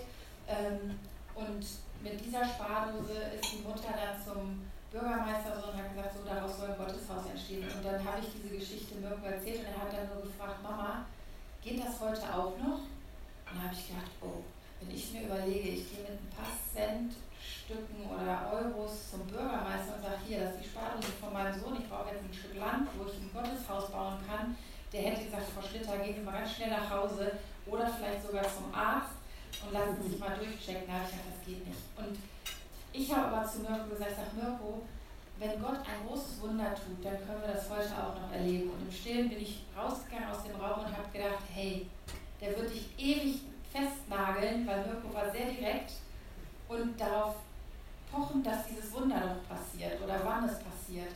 Und dann bin ich, als das vorbei war, 2011, 12 war es, glaube ich, bin ich mit den Pfadfindern nach Rumänien gefahren, mit einem riesen Scheck im Gepäck und ähm, durfte das dann in Rumänien übergeben. Und dann wurde tatsächlich ein Gemeindehaus dort unten gebaut, wo halt Kinder jetzt unter Gottes Wort kommen, wo sie Gottesdienste feiern. Wir haben dann paar Jahre später sind wir wieder runtergefahren, haben das Haus eingeweiht. Und das ist nur eine Geschichte von mehreren, wo wir verschiedene Organisationen unterstützen konnten. Auch die Schule, dass Kinder stark gemacht werden, oder gerade Jungs ähm, in so Projekte kommen, um halt irgendwo auch Außenstehenden besser begegnen zu können. Und das sind so Sachen, wo ich, wenn ich heute darüber nachdenke, denke ich, wow, das hätte ich nie erlebt, wenn das nicht mit Mirko passiert wäre. Oder wenn du dann einen Brief in der Hand hältst, wir haben ja gerade viel berichtet, dass Menschen uns einfach geschrieben haben oder auch geschrieben haben, sie beten. Ich habe dann irgendwann Post gekriegt, gelesen, da war ein Ehepaar, ähm, die haben dann geschrieben, wir haben Gott den Rücken gekehrt, wollten mit Gott nichts mehr zu tun haben, haben euer Kind im Fernsehen gesehen und gehen wieder in Kirche. Das habe ich dann zweimal, dreimal gelesen, bin dann irgendwann zu Rainer gesagt, da steht hier wirklich, dass die Mirko im Fernsehen gesehen haben jetzt wieder sich an Kirche orientieren und den Weg zu Gott suchen. Und er sagt, ja, haben die so geschrieben. Da habe ich gedacht, krass. Also für mich war das ein Unding, weil ich gedacht habe, wenn ich im Fernsehen so einen vermissten Fall gucke und ich bin bedrückt, mir geht es ans Herz, aber ich würde nie auf den Gedanken kommen, dadurch in Kirche zu gehen. Also das war für mich total absurd. Und ähm, ich durfte dann, wenn ich auf Vorträgen war, verschiedene ähm, Menschen erleben oder fragen, warum sie die Post geschickt haben, weil die dann auf mich zugekommen sind gesagt haben, hey, äh, ich bin die und die, du kennst mich nicht, aber dann habe ich immer schon gewusst, ah, du hast mir die und die Post geschickt. Warum hast du das gemacht? Und dann haben sie erzählt, was die Motivation war. Bei manchen war das, dass die Kinder die Motivationstreiber waren, die gesagt haben, Mama, du musst jetzt noch vorm Essen für das Kind beten, was verschwunden ist. Vorher fangen wir nicht an zu essen. Und ich habe gedacht, also das sind so Punkte, das kann ich oder Reinhard nicht bewirken, sondern das kann allein Gott machen. Dass er Menschenherzen sensibel macht. Das war wirklich kilometerweit weg. Die sind dann an der Nordseeküste oben gewesen und wir hier im, Rhein, oder im Rheinland. Und da habe ich gedacht, das, das, das ist der Hammer. Wir sind mit den Kindern dann auch in Urlaub an die Nordsee gefahren, sind dann dort in den Gottesdienst gegangen und hat die Moderatorin gesagt, so gleich im Gebet möchten wir auch noch für die Familie Schlitter beten, die ihr Kind jetzt vermisst hat. Und wir saßen in der allerletzten Reihe auf so ein paar Stühlen und die Kinder so, Mama, das sind wir. ich sage, ja, aber Mama, wir sind doch so weit weg jetzt hier. Ja, und dann haben die wirklich für uns gehört. Ich habe dann gesagt, wisst ihr was, ich gehe danach mal eben schnell nach vorne und ähm, stelle mich mal vor und bedanke mich, dass man hier oben an uns denkt. Und dann bin ich hin und wir haben heute so eine herzliche, ähm, ein herzliches Miteinander, so tolle Beziehung aufgebaut dahin. Ähm, das möchte ich heute nicht mehr missen. Aber das, das sind so Sachen, wo wir echt staunend vorstanden und gedacht haben, das gibt's nicht. Ich habe auch in Rumänien gestanden, ich wäre nie freiwillig in dieses Land gefahren. Ähm, ich habe immer, wenn der Pfadfinderleiter kam und berichtet hat, habe ich die Häuser gesehen und habe gedacht, oh, das ist nicht deins. Und dann stand ich plötzlich selber, ich habe geheult, ich habe wirklich Tränen gelassen. Meine Nichte hat mir gesagt, Sandra, was ist los mit dir? Alles gut? Sage, ja, aber mich berührt das gerade. Ich würde hier nicht stehen, wenn Mirko nicht mehr wäre. Ähm, und dann in so Hütten zu gehen, wo wir in einem Schuppen hier bei uns besser leben als dort unten und dann für die Menschen beten zu sollen, das, da habe ich gedacht, boah, das kannst du nicht. Und, aber es war halt mein, mein Auftrag, mein Job in dem Moment. Und wenn du dann an so einem Suppentopf vorbeigehst, wo alles Mögliche drin schwimmt und du gerade denkst, nee, das möchte ich nicht essen, dann wird es ihr angeboten. Der Pastor, der da mit mir unterwegs war, der hat dann nur gesagt, du, für uns wird gekocht. Halte das mal für dich und deine Familie. Und ich habe nur gedacht, das sind dann so Erlebnisse, ähm, ja, die möchte ich heute nicht mehr wegdenken. Und da erleben wir halt heute auch noch Sachen, wo wir ähm, wirklich so einen riesen Koffer voll haben. Jedes Mal, wenn wir von Vorträgen nach Hause fahren, nehmen wir wieder Neues mit oder bekommen eine E-Mail. Wir haben auch schon Ehepaar gehabt, die ähm, getrennte Wohnungen sich angeschafft hatten und eigentlich sich scheiden lassen wollten. Und das war, da hatten wir zum ersten Mal mit dem Buch unseren Vortrag gemacht. Und dann haben wir eine Mail bekommen, dass genau dieses Ehepaar wieder Schritte aufeinander zugemacht hat und gesagt hat, wenn die das schaffen, so eine Geschichte in den Griff zu kriegen, dann sind unsere so Kleinigkeiten und das müssen wir hinkriegen zu schaffen. Und die haben sich dann taufen lassen und sind wieder zusammen in eine Wohnung gezogen. Und ich habe dann, wir waren dann zur Taufe eingeladen, aber haben gesagt, wir haben schon den nächsten Vortrag, geht leider nicht. Aber das sind dann so Sachen, wo das Herz hüpft, wo man dann merkt, hey, da ist Gott immer noch am Arbeiten, immer noch am Werk. Und ja, deshalb stehen wir heute hier und gehen auch in die verschiedensten Landesecken und Richtungen, ähm, wo wir wissen, das ist nicht von ungefähr, sondern Gott hat uns das gerade aufs Herz gelegt, dass wir davon berichten, dass wir mitteilen, dass man auch durch so eine Geschichte, ich sag mal, positiv gehen kann. Es war nicht immer ähm, mit einem Lächeln, sondern wir haben auch ganz viele Zeiten auf der Couch gesessen mit den Kindern und Tränen verdrückt. Und gerade wenn du so eine Nachricht bekommst, du nach Hause kommst und dann sitzt die Polizei da und ähm, ein guter Bekannter, der dich begleitet und du weißt ganz genau, jetzt kriegst du was zu hören, was du nicht hören möchtest da habe ich dann so ein Kopfkino gehabt, dass ich die ganzen zehn Jahre von Mirko ging in meinem Kopf durch und ähm, das hat das Herz zerrissen. Das macht einen kaputt. Und andererseits war man aber froh, dass man ihn hat, dass man ein Ergebnis hat und weiß, jetzt kann ich mit dieser Sache abschließen und ähm, ja, den Fokus auch auf die anderen Kinder legen, die man ja noch hat. Genau, somit sind wir jetzt mit dem, was wir von unserem Buch und uns berichten fertig. Und jetzt sind wir gespannt, was noch so an Fragen gleich kommen. Genau.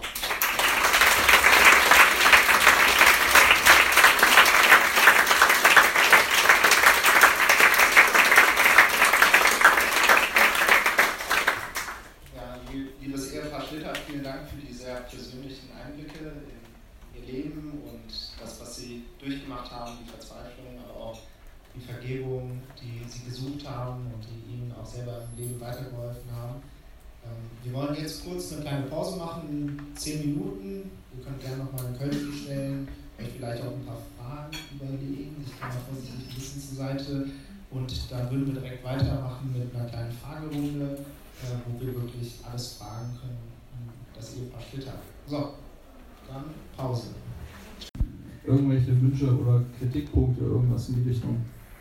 Also bei uns ist so gewesen, wir haben der Polizei schon von Anfang an unser vollstes Vertrauen gegeben, weil wir gesagt haben, das sind die Fachleute, die wissen halt, was sie tun, wo sie suchen können und ähm, eigentlich, was wir denen vorgeschlagen haben, die Opferschützer sind ja von Anfang an gekommen, also die waren, ich glaube, sonntags bei uns vor der Tür, ähm, haben dann uns regelmäßig jeden Tag oder fast jeden Tag besucht und immer die neuen Infos gegeben und waren halt so ein Begleiter, der wusste, wie wir ticken. Die wussten ganz genau, so sind die Schlitters drauf, ähm, das und das können wir denen zumuten.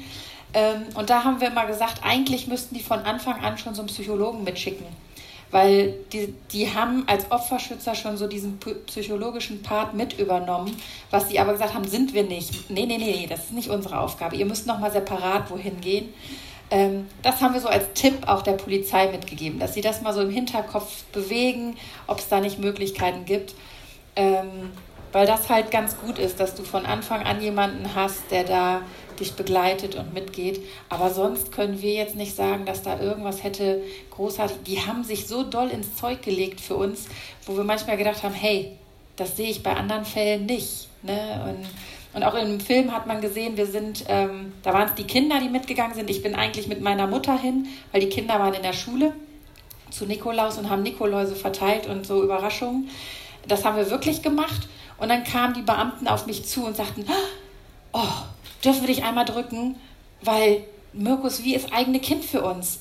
Ich denke immer, das ist mein eigen Sohn, weil wir so viel von ihm wissen. Und ähm, dann habe ich klar, habe ich gesagt, klar, ein Drücker ist kein Problem, gerne. Ne? Ähm, Und das war so eine herzliche Atmosphäre irgendwo. Ähm, wir haben immer gesagt, das ist Soko, die Soko Mirkus, unsere Familie. Also, und so haben die sich auch gefühlt. Und die haben sogar heute noch immer so um den 26. Januar rum, dass die sich als Soko, der, der kann, treffen und ähm, ja, nochmal austauschen und so. Und das haben die sonst auch nicht, dass sie, wenn die aus Fällen rausgehen, dann auch als Beamte so eine Bindung haben. Ne? Also von daher ist bei uns, oder wüsstest du was noch? Nö, ne? Ja, gut, ich könnte noch eine Sache sagen, die ich nicht ganz so toll fand. Ähm, aber letztendlich muss ich dazu sagen, sie musste sein, äh, wenn man vor der Polizei steht und sagt, äh, auf, aufs, ins Gesicht gesagt bekommt, ja, Herr Schlitter, sagen Sie mal, wo waren Sie denn an dem Zeit, zu dem Zeitpunkt? Also wo man selbst letztendlich ähm, als Täter dargestellt wird und da wird kein Zweifel dran gelassen, dass die dich so sehen. Äh, das war eine sehr unangenehme Situation, muss ich sagen, aber letztendlich mussten sie abklopfen, äh, natürlich, äh, ob wir in irgendeiner Form was damit zu tun haben. Es ist halt so, dass man wirklich sagen muss, leider sagen muss, das kommt meistens im engsten Kreis der Familie, vielleicht noch Bekanntenkreis vor, dass so etwas passiert. Und das müssen die abklopfen. Also als wir auch zumindest zur Polizei gegangen sind äh, und das äh, alles geschildert haben, sind Beamte zu uns zum Haus gefahren und haben unser Haus äh, schon anfangs durchgesucht, weil Mirko hätte sich ja auch zu Hause verstecken können wir hätten es nicht wahrgenommen oder überhaupt nicht wahrhaben wollen. Möglicherweise alles solche Sachen, die halt auch schon vorgekommen sind, was sie abklopfen müssen. Aber wenn man in eine Situation gerät und in die Enge getrieben wird, ist das nicht angenehm, das kann ich sagen. Aber es musste rein und trotzdem äh, würde es nicht mehr noch, nicht noch, noch mal haben wollen. Okay, danke schön. Und noch eine Frage? Sie sehen mich jetzt nicht, aber das macht nichts, Sie hören mich. Nein, noch wach. Ja, danke für den Vortrag zunächst. Ähm, ich habe noch eine Frage. Sie haben gleich von Beginn von Vergebung gesprochen. Wie lange haben Sie gebraucht, dahin zu gelangen? Ähm, ja, es war nicht natürlich am Anfang überhaupt nicht so die, die Rede davon oder das, da kommt man nicht als erstes drauf, will ich mal einfach so sagen. Ähm, aber als, sag es mal so, als diejenigen, die Gott meinen zu kennen oder Gott erlebt haben und auch äh, ein wenig die Bibel kennen, ähm, gibt es ganz deutliche, äh, soll ich sagen mal, Hinweise, äh, wie, wie Jesus mit solchen Leuten umgegangen ist oder wie er es auch äh, von uns möchte, nicht als Zwang oder nicht als äh, Druck, sondern als eigentlich auch wieder irgendwo das Beste für uns. Und letztendlich ähm, hat, hat uns das auch äh, oder haben uns das auch Psychologen bestätigt, die gesagt haben, hier sind wir eigentlich am Ende dass hier kann wirklich nur Vergebung und auch der Glaube eigentlich nur weiterhelfen. Hier müssen wir die Segel streichen und ähm, da haben wir im Prinzip auch gesagt, ja, äh, wenn wir für diesen Menschen beten, wenn wir beten, dass Gott diesem Menschen begegnet, weil ich glaube, dass Gott Menschen begegnen kann, egal was sie getan haben. Das ist nicht davon abhängig. Und ähm, vor allen Dingen, weil, weil es auch schon häufiger passiert ist. Es ist ja nicht das erste Mal, wenn, äh, da würde es, wenn es passieren würde. Und so haben wir auch dafür gebetet, dass Gott diesen Menschen begegnet. Und sollte dieser Mensch umkehren, sollte dieser Mensch uns um Verzeihung bitten, ja, wie würde ich reagieren? Würde ich es zulassen können? Würde ich das akzeptieren? Oder würde ich einfach sagen, nein, geht nicht? Über so, so eine, eine äh, Tat äh, kann man nicht vergeben. Und da war irgendwo in uns gewesen, nein, Gott würde anders denken. Äh, es ist nicht gut, was dieser Mensch getan hat. Es ist das absolute Böse, was dieser Mensch getan hat. Trotzdem liebt Gott den Menschen. Und das, das hat sich dann immer ein bisschen mehr kristallisiert, als wir da immer für diesen Menschen gebetet haben, dass Gott diesem begegnet oder diesem mehreren Personen, wir wissen ja nicht, was passiert war zu dem Zeitpunkt und haben einfach gesagt, Gott, das ist unser Anliegen, dass sie nicht zur Vernunft kommen oder dass du ihnen einfach einfach ihr Herz so weit öffnest, dass sie vielleicht einfach sagen, wir bringen den Jungen oder wir, äh, er zeigt im Prinzip der Polizei, wo Mirko ist und vielleicht auch in der Hoffnung, er könnte lebend wiederkommen natürlich, aber das war, ich konnte bis zum letzten Tag im Prinzip überhaupt nicht äh, wahrhaben wollen, äh, dass Mirko vielleicht schon tot war. Das ging gar nicht, selbst nach fünf Monaten. Ich habe es nicht zulassen können. Ähm, ich hatte noch vielleicht dieses eine Prozent oder wie viel auch immer Hoffnung. Es hätte noch anders sein können, definitiv. Aber wie geht man, wie gesagt, mit solchen Personen um? Ich glaube nicht, dass ich unbedingt in die Augen gucken kann. Es würde mir sehr schwer fallen oder überhaupt nicht gelingen. Aber ähm, ich, mein Wunsch ist es wirklich, dass ich sagen kann, ich will es abgeben an Gott und will diesen Hass nicht erwidern oder will diese Tat nicht mit Hass begegnen und äh, mit, mit äh, Rache möglicherweise noch. Ähm, und so das, da haben wir halt lange für gebetet und haben gesagt, ja, eigentlich, eigentlich möchten wir dieses so haben, möchten wir dieses irgendwie, dass es wieder in Ordnung kommt, aber wir wissen halt nicht, was kommt und wie es weitergeht. Und wir haben einfach auch über diese Situation dann gemerkt, über dieses Beten, über dieses auch da, ich sage erstmal Ringen äh, für die Vergebung, gemerkt, dass es der richtige Weg ist. Und äh, dann ist es dann halt Stück für Stück irgendwo gekommen. Ja, und dann gab es die äh, Situation, dass wir dann halt äh, sagen mussten oder auch wollten, ja, wie gehen wir jetzt mit so einem Menschen um? Ähm, und dann haben wir ganz klar gesagt, ja, dieser Mensch soll von uns keine Rache irgendwo fürchten. Er soll die Strafe kriegen, die für ihn vorgesehen ist, aber nicht, dass wir dieses jetzt als, ich sag mal, Bestand nehmen und sagen, du hast jetzt auch kein Recht mehr zum Leben. Das, das konnte ich nicht übers Herz bringen. Das war, das war, wo ich gemerkt habe, nein, das ist nicht der Wille äh, für uns und den, den Gott für uns irgendwo vor, den Weg, den für Gott für uns vorbereitet hat. Ich denke, Gott hat da den richtigen Weg auch wieder. Das haben wir alles äh, immer äh, in diesem Blickpunkt so gesehen. Dankeschön. Die nächste Frage im Anschluss. Ja, meine Frage wäre, ähm, wie sieht es jetzt aktuell aus quasi? Es sind jetzt schon einige Jahre vergangen. Welche Rolle spielt äh, Mirko quasi heute noch im Leben? Heute natürlich bei so einem Vortrag. Ich sagte schon, dass ihr öfter mal Vorträge habt oder irgendwelche Sachen. Da hat es mich einen wirklich interessieren, quasi bei sowas, als auch im persönlichen Alltag, wie das aussieht. Also bei mir ist ganz oft, dass bei Mirko ein sehr markantes Kind von uns war. Der war in der Schule sehr auffällig wo ich dann öfters hinzitiert wurde und ähm, es hieß Frau Schlitter, der Mirko macht und der Mirko hat, wo ich gedacht habe, boah, wer ist jetzt hier der Erzieher oder der Pädagoge, ich oder die Lehrerin? Manchmal war es wirklich krass. Ähm, und dann, wenn du dann mit Eltern oder so ins Gespräch kommst, habe ich ganz oft Mirko auf dem Schirm, wo ich dann denke, hey, die ganzen Erfahrungen, die du mit diesem Kind hattest, kannst du jetzt anderen als Tipp geben oder als Hinweis, wie habe ich damit, bin ich damit umgegangen. Wir haben auch noch bei uns zu Hause im Wohnzimmer eine Wandseite, die halt seitdem das mit Mirko passiert ist, war das immer so die Wand, wo alles Mögliche gesammelt wurde. Da hat die Schulklasse jeder ein Bild gemalt, um das Ganze zu verarbeiten. Und das hatten die zu einem großen gemacht. Und seitdem ist diese Wand halt mit diesen ganzen Sachen oder Teile jetzt davon, haben wir jetzt einen Bilderrahmen gemacht, weil wir das ein bisschen reduzieren wollten.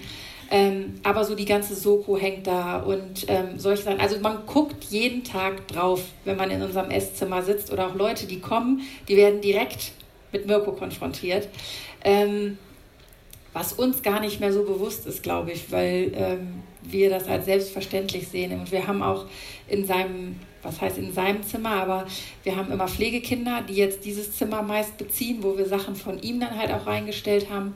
Ähm, ja, so dass er doch auch präsent ist, auch wenn wir jetzt so zusammen als Familie sitzen, ist ganz oft, hey, guck mal, mein Bruder hat jetzt die Kinder in dem Alter, wie Mirko war, als er verschwunden ist, oder zumindest den Ältesten, dann heißt es, hey, der war so oder der ist jetzt noch krasser als Mirko unterwegs. Also ist ganz oft, dass man da so ein bisschen Vergleiche zieht und Mirko gar nicht irgendwo aus dem Kopf raus ist. Und eine Kollegin von mir, die hat, wir waren, als das Buch rauskam, ganz oft unterwegs in Und dann musste ich viel freikriegen auf der Arbeit. Und dann sagt sie, Sandra, weißt du was, sieh das doch mal so. Das ist Zeit, die du jetzt mit deinem Kind noch verbringst. Und dann hast du wieder Zeiten, wo du auch mit den anderen Kindern zusammen bist. Und ich fand das irgendwo einen ganz tollen Vergleich, weil ich immer so war so, oh, jetzt sind wir schon wieder unterwegs und was, ne, die anderen wieder alleine.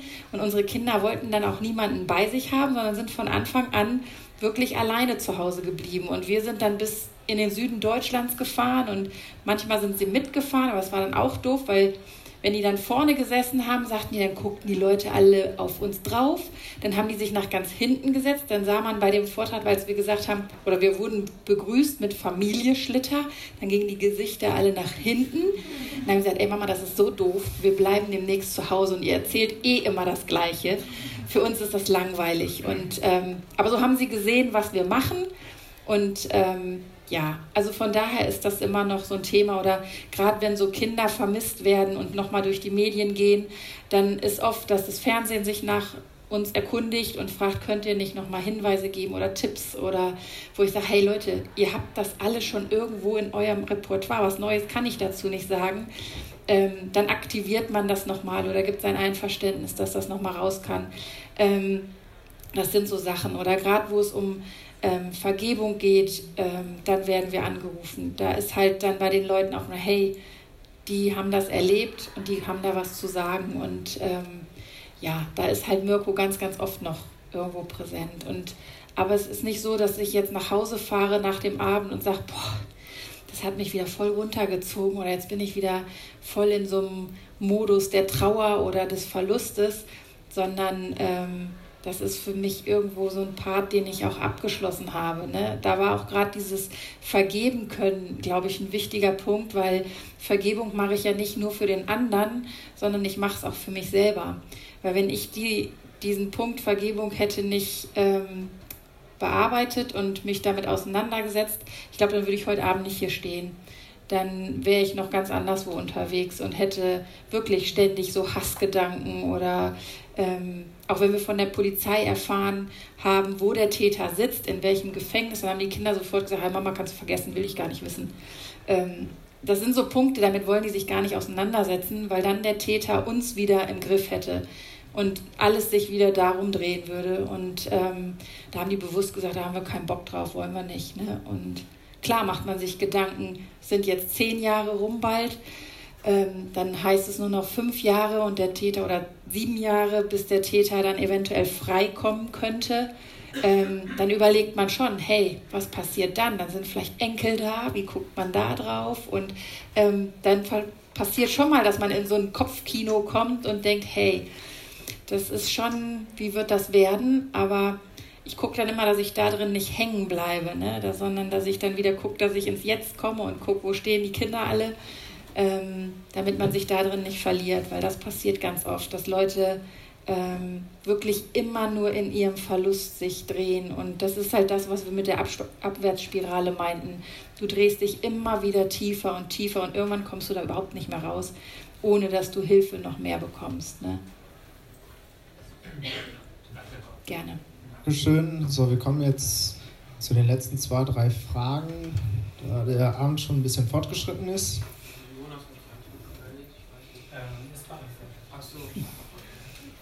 Ähm, mich würde interessieren, weiß der Täter, dass ihr ihm vergeben konntet? Oder wollt ihr, dass er es noch erfahren wird? Also persönlich haben wir es ihm noch nicht gesagt. Ja, aber, ne? aber ich denke mal durch Medien. Er hat auch Medien, er hat die Möglichkeit, ein Buch zu lesen. Ne? Ähm, also da denke ich schon, dass es irgendwo einen Weg gibt oder auch durch die Familie, die er hat. Ich weiß, eine Schwester von ihm hat Reinhard mal kontaktiert, wo Reinhard ihr auch ganz klar zu verstehen gegeben hat, es ist dein Bruder, der die Tat begangen hat und dich trifft keine Schuld. Ähm, weil sie sich da auch für das, was er getan hat, entschuldigen wollte und halt so ein Unverständnis da war. Ähm, aber so denke ich mal, dass er da schon was erfahren hat. Ich weiß über einen, äh, wir haben mal einen Arzt kennengelernt, der kam auf uns zu, auch so nach so einem Vortrag und sagt, boah, ich muss jetzt echt ähm, mich irgendwo entschuldigen. Ich habe neben dem Täter gesessen und hatte so einen Hass auf den. Da hatte der einen Herzinfarkt und ist halt in die Klinik gekommen im Gefängnis. Und sagt er, jetzt, wo ich euren Vortrag gehört habe, dass ihr eigentlich wollt, dass er eine Begegnung bekommt mit Gott, um halt für sich ins Reine zu kommen, sagt er, muss ich gestehen, ich hätte ihm von Gott erzählen können und habe es nicht gemacht. Und da habe ich gedacht, krass. Und der hat sich sofort ein paar Bücher gekauft, um das im Gefängnis, wo er ist, ähm, in die Bibliothek zu packen. Ähm, und er hat gesagt, wenn dieser Mann mir nochmal begegnet, werde ich ganz anders reagieren. Und da habe ich gedacht, boah, also mich hat das total bewegt, weil er hat nur gedacht, hat an uns gedacht und war sauer halt, dass er sowas gemacht hat und uns das Kind genommen hat und hat gar nicht weiter gedacht, dass man da auch anders noch drauf gucken kann. Ne? Ähm, ja. Äh, vielleicht noch eine kleine Anmerkung. Ähm, es gab ähm, selbst nach der, äh, dem er dann praktisch endgültig verurteilt wurde, noch ein paar Statements von ihm, die auch unsere Anwältin äh, wohl geschrieben hat oder die unsere Anwältin dann auch zu Gesicht bekommen hatte. Und da gab es ähm, teils merkwürdige ähm, Anmerkungen von ihm. Ähm, er sieht sich überhaupt nicht als schuldig an und andere Sachen, die noch krasser waren. Und ähm, auch aus dieser Situation oder aus diesem heraus habe ich im Moment möglicherweise auch gar keinen Zugang zu ihm. Ähm, selbst wenn ich jetzt was mit äh, ihm da schicke, ich glaube nicht, dass es ihn wirklich in irgendeiner Form interessiert, will ich jetzt mal einfach sagen, äh, dass er da nicht, mit nichts, überhaupt nichts anfangen kann. Und von daher haben wir diesen Versuch auch gar nicht unternommen. Ich würde mir auch vorstellen, wenn man eventuell mit ihm vielleicht in Kontakt tritt, dass es vielleicht auch über eine Person geht, die ähm, dieses vermittelt. Äh, weil, wie ich sagte, ich weiß nicht, ob ich ihm wirklich da in die Augen gucken könnte. Nicht, ich würde jetzt ihm nicht an die Gurgel gehen jetzt und sagen, wow, warum hast du und wieso kannst du, und, äh, sondern einfach immer noch dieses Unverständnis, wie ein Mensch zu so etwas fähig ist. Ja, man muss sich das vielleicht nochmal so ein bisschen vorstellen, will man eigentlich gar nicht. Ähm, was er wirklich da gemacht hat, das ist ja eigentlich absurd, muss man sagen, so etwas zu tun. Und deswegen äh, habe ich für, zu, zu, dieser Tat überhaupt noch gar keinen Zugang ähm, und auch zu dieser Person auch dann gar keinen Zugang. Ähm, deswegen fällt es mir persönlich schwer oder uns fällt schwer, auch irgendwie da in diese Richtung was zu tun. Sollte er sich von sich aus was kommen, kann man andere Schritte oder andere Wege machen, aber ähm, so sehe ich aber auch das Vaterunser, ähm, wo, Je wo Jesus ja sagt, und vergib mir meine Schuld, wie auch wir vergeben unseren Schuldigern. Und für mich kommt die dritte Person, will ich jetzt mal so sagen, da drin nicht vor. Möglicherweise, gut in unserem Fall schon, aber möglicherweise gibt es diese dritte Person gar nicht. Ich bin mit manchen Situationen in Kontakt, geko äh, ja, in Kontakt gekommen, wo einfach sagte, ja, ich habe einen Hass, eine Unzufriedenheit über meine Eltern oder über meinen Vater, aber er ist schon gestorben. Sagt, welche Möglichkeit hat er jetzt? Kann ich jetzt nicht mehr vergeben? Kriege ich jetzt keine Vergebung mehr, weil er jetzt tot ist? Äh, nein, ich glaube überhaupt nicht. Ganz im Gegenteil. Es, Vergebung ist für uns, für den, der vergibt, da. Ganz wichtig abzugeben. Äh, der andere muss es nicht immer mitkriegen. Er, wenn er es mitkriegt, hat das ja auch noch lange nichts mit Versöhnung zu tun. Das ist wieder ein ganz anderer Weg, eine ganz andere äh, Situation. Ähm, und deswegen ist es für mich jetzt nicht entscheidend, äh, ob er es weiß oder nicht weiß. Entscheidend ist, wie ich damit umgehe. Und ob ich daran kaputt gehe oder nicht kaputt gehe, das kann ich auch steuern.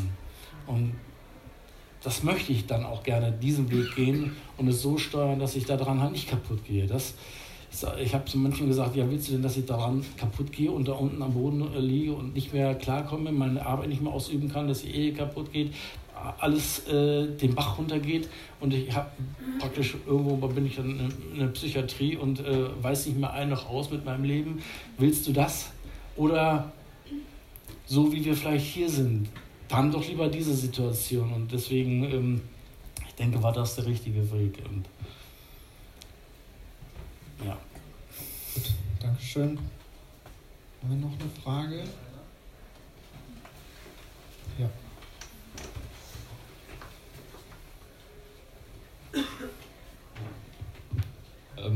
Also ich hatte eine ziemlich allgemeine Frage, die trotzdem irgendwie teilweise auch kompliziert sein könnte.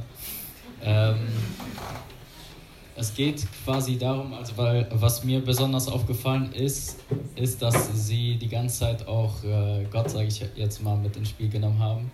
Wie war es denn am Anfang? Ähm, haben Sie nicht hin und wieder mal, sage ich mal, jetzt, also ich kenne das einfach von mir selbst, diesen Realisten, ähm, der in mir dann immer wieder sagt, boah, natürlich könnte ich mir mein Leben so legen, dass überall Gott vorkommt und dass Gott irgendwie alles in der Hand hat. Aber da kommt natürlich, das sage ich jetzt mal, dieser Glaube. Aber ich denke mal, in jedem von uns ist genau auch das komplette Gegenteil von dem, nämlich ähm, halt auch irgendwie diese Fragen, ob Gott überhaupt dabei ist, kriegt er das mit oder lässt er uns einfach leben, weil gleichzeitig ist das natürlich auch so, dass Gott uns unseren, also unseren Willen einfach schenkt und uns teilweise irgendwie äh, leben lässt, weil das ja auch irgendwie das Schöne oder soll das Schöne sein. Ähm, und quasi jetzt die Frage irgendwie dazu, wie war das am Anfang? Hattet ihr nicht irgendwie auch so einen Kampf mit Gott oder irgendwie, sage ich jetzt mal, mit euch selbst? So, wie kann das passieren, wenn es einen Gott gibt? Wie kann er sowas zulassen? Ähm, ich denke vor allem, also uns Männern trifft es am meisten, genau diese Frage äh, weil in solchen Situationen fühlt man sich als Mann besonders hilflos. Und ähm, ich glaube, also es gibt kaum etwas, was einem Mann so sehr ans Herz geht wie genau so eine Situation, wenn er eigentlich seine Stärke zeigen will und komplett hilflos ist und ähm, am liebsten irgendwie Bäume ausreißen würde aber es einfach nicht kann und ähm, wie Sie mit so einer Situation umgegangen sind. Versuche dieser Herausforderung gerecht zu werden, äh, dieses, diese Frage zu stellen. Ja, es ist äh, eigentlich nicht in ein, zwei Sätzen zu erzählen. Ähm, vielleicht vorneweg, dadurch, dass wir unser Leben ja mit Gott schon ausgerichtet haben, das nicht erst da als Schwierigkeiten in unserem Leben aufgetreten sind. Nicht dann erst, wenn, wenn es uns schlecht geht, wenn wir am Boden zerstört sind, gesagt haben, jetzt kann vielleicht nur noch Gott helfen und ich mache dieses, äh, diesen Hilfeschrei oder dieses Notgebet, was viele vielleicht dann dazu sagen, äh, und schicke es dann zum Himmel. Vielleicht hört ja Gott und vielleicht bin ich ihm ja doch nicht egal. Das ist ja nicht erst da passiert, das ist ja im Prinzip schon viele, viele Jahre im Vorfeld äh, gewesen, ohne dass ich jetzt, ich sage es mal, unter Stress oder unter, in einer Notsituation war, ähm, sondern einfach erkannt habe für mich, und ähm, es war in, einer, in einem Gottesdienst halt gewesen, wo ich ganz klar gesagt habe, ja, ich möchte diesen Weg gehen, weil ich es erkannt habe für mich, dass, dass das vielleicht das Beste wäre. Ich weiß jetzt nicht, wie ich da so was sagen kann, wenn ich sage, wenn ich erkenne äh, für mich, dass ich sagen kann, ja, ich glaube, dass es einen Gott gibt. Ich glaube, dass er das Beste für uns hat im Leben, auch wenn es nicht immer in unseren Augen aussieht, als wenn es gerade das Beste ist. Aber ich glaube, jetzt kommt wieder diese, dieses Menschliche vielleicht rein, wenn ich sage, wenn es doch passiert, was hat Gott dann in dieser Situation zu sagen? Wie geht es dann weiter? Äh, sind wir ihm egal? Da kam mir dann Hiob, ich weiß nicht, ob Hiob ein Begriff ist, Hiobs Botschaften hat wohl jeder schon mal gehört, aber Hiob ja, gab es ja wirklich, zumindest äh, laut Bibel, ähm, was ich auch glaube. Und er hat nachdem er diese Hiobsbotschaften im wahrsten Sinne des Wortes wirklich gehört hat, ähm, eins gesagt. Und das war für mich etwas Treffendes. Das war nicht in der, Situation, in der Zeit gewesen, wo wir äh, noch nach Mirko gesucht haben, sondern es war danach gewesen. Aber das hat mir gezeigt, wie, wie auch Menschen ähm, eine Situation im Prinzip abgeben können und sehen können. Weil wenn ich glaube, dass Gott uns geschaffen hat, wenn ich glaube, dass Gott die Welt geschaffen hat, wenn ich glaube, äh, und zwar in Überzeugung, nicht einfach, ja, kann man ja glauben, ne? und ich glaube, dass es einen Gott gibt, so wahrscheinlich, aber sondern nein, ich glaube, dass es einen Gott gibt. Und ich bin mir sicher, dass es einen Gott gibt, weil, ähm, und das, das hat auch wohl ein Hiob erlebt, der gesagt hat, Gott hat es gegeben, also von Gott ist alles gekommen und Gott hat es genommen, hat er gesagt. Er wusste im Prinzip, dieses ist auch an Gott vorbeigegangen. Gott war es nicht, es war Gott wohl nicht egal gewesen. Das hat er für sich erkannt. Und für ihn war es in diesem Moment dann auch klar, Gott hat keinen Fehler gemacht. Verstanden hat es überhaupt nicht. Verstanden haben wir es überhaupt nicht. Äh, erklären kann ich es bis heute eigentlich nicht, äh, was daran gut ist. Äh, das soll sich aber nicht widersprechen mit dem, dass ich sagen kann, auch hier hat Gott einen Weg heraus. Ja, wenn, ich sage, wenn, wenn ich zum Beispiel auch daran zurückdenke, äh, was mit Jesus passiert ist. Gott hat auch Jesus geopfert, wie man so, kann man so sagen. Er hat es zugelassen, dass Gott, dass Jesus ans Kreuz genagelt wurde, dass es ihm Schlimmstes angetan wurde und dass er sogar daran gestorben ist, kann man so sagen. Und Gott hat nicht eingegriffen, bis zum letzten Moment eigentlich nicht. Ja, wo war Gott? Selbst die Jünger sagten ja, ja, was jetzt? Äh, ist alles das, was wir geglaubt haben, umsonst? Und ähm, das versteht, manches verstehen wir halt nicht. Und ich, wie gesagt, manches verstehe ich auch nicht. Aber mein Glaube an Gott ist so gewachsen, will ich mal so sagen. Nicht so stark, nicht weil ich so stark bin, sondern weil ich, weil ich merke, weil ich weiß, dass Gott da ist und er das äh, in uns, äh, unser Leben auch mitgestalten will, dass er einen Weg daraus hat. So war es bei, dann bei Hiob letztendlich gewesen, so war es dann bei, bei Jesus ja auch gewesen. Als er dann halt tot war, als er dann gestorben ist, da war erstmal dieses alles nur möglich, dass Sünden vergeben konnten. Und Hiob sagte noch einen ganzen, ist auch für mich sehr krassen Satz nach diesem, was er da gesagt hat, äh, hinterher. Gepriesen sei der Name des Herrn, gepriesen sei der Name von Gott. Äh, wie kann jemand nach so einer Nachricht so reagieren? Eigentlich müsste man die noch in die Klapse einliefern und sagen, ja, du hast irgendwas nicht begriffen, ne? irgendwas äh, läuft doch in deinem Leben falsch. Wie kannst du sagen, dass es gut ist oder dass Gott gut ist? Das, das verstehen wir nicht. Aber er, ich glaube, er hat begriffen, Gott hat keinen Fehler gemacht. Und das habe ich auch nachvollziehen können, verstehen können. Gott hat keinen Fehler gemacht. Es war nicht gut gewesen, was passiert ist. Aber Gott hat es zugelassen, aber es war kein Fehler. Und das hat mir geholfen, im Prinzip aus dieser Situation heraus zu sagen, nein, ähm, ich konnte nicht überall sein. Ich hätte vielleicht, das hat man ja uns vorgeworfen auch, äh, ja, wo bist du denn gewesen und warum, du hättest doch das machen können, du hättest doch hier und dann wäre alles nicht so schlimm gewesen gesagt, gut, du kannst mir einen Fehler äh, vielleicht anlasten, aber auf der anderen Seite, wenn du noch nie einen Fehler gemacht hast, dann werf mir doch nicht vor, dass ich einen Fehler gemacht hätte. Weil wir haben alle Fehler gemacht. Also, wo bitteschön hast du ein Recht, mich anzuklagen? Ich habe es doch nicht getan. Es war doch jemand gewesen, den ich nicht kannte, den Mirko nicht kannte. Der hat doch etwas getan und Mirko, ich sage es mal, aus dem Leben herausgerissen. Und äh, das, das, äh, wie gesagt, ich kann nicht alles erklären und auch ähm, nicht äh, ähm, als solches beweisen, aber ich, ich, ich kann erleben. Und das ist das, was ich erlebt habe. Äh, dann heraus diese ganzen einzelnen Punkte, wo ich doch gemerkt habe, wir sind nicht alleine, Gott ist da. Und wenn wir es nicht immer so vorgefunden haben, wie wir gebetet haben. Wir haben auch gesagt, ganz klar, hey, das Liebste wäre uns, wenn, wenn Mirko wiederkommt.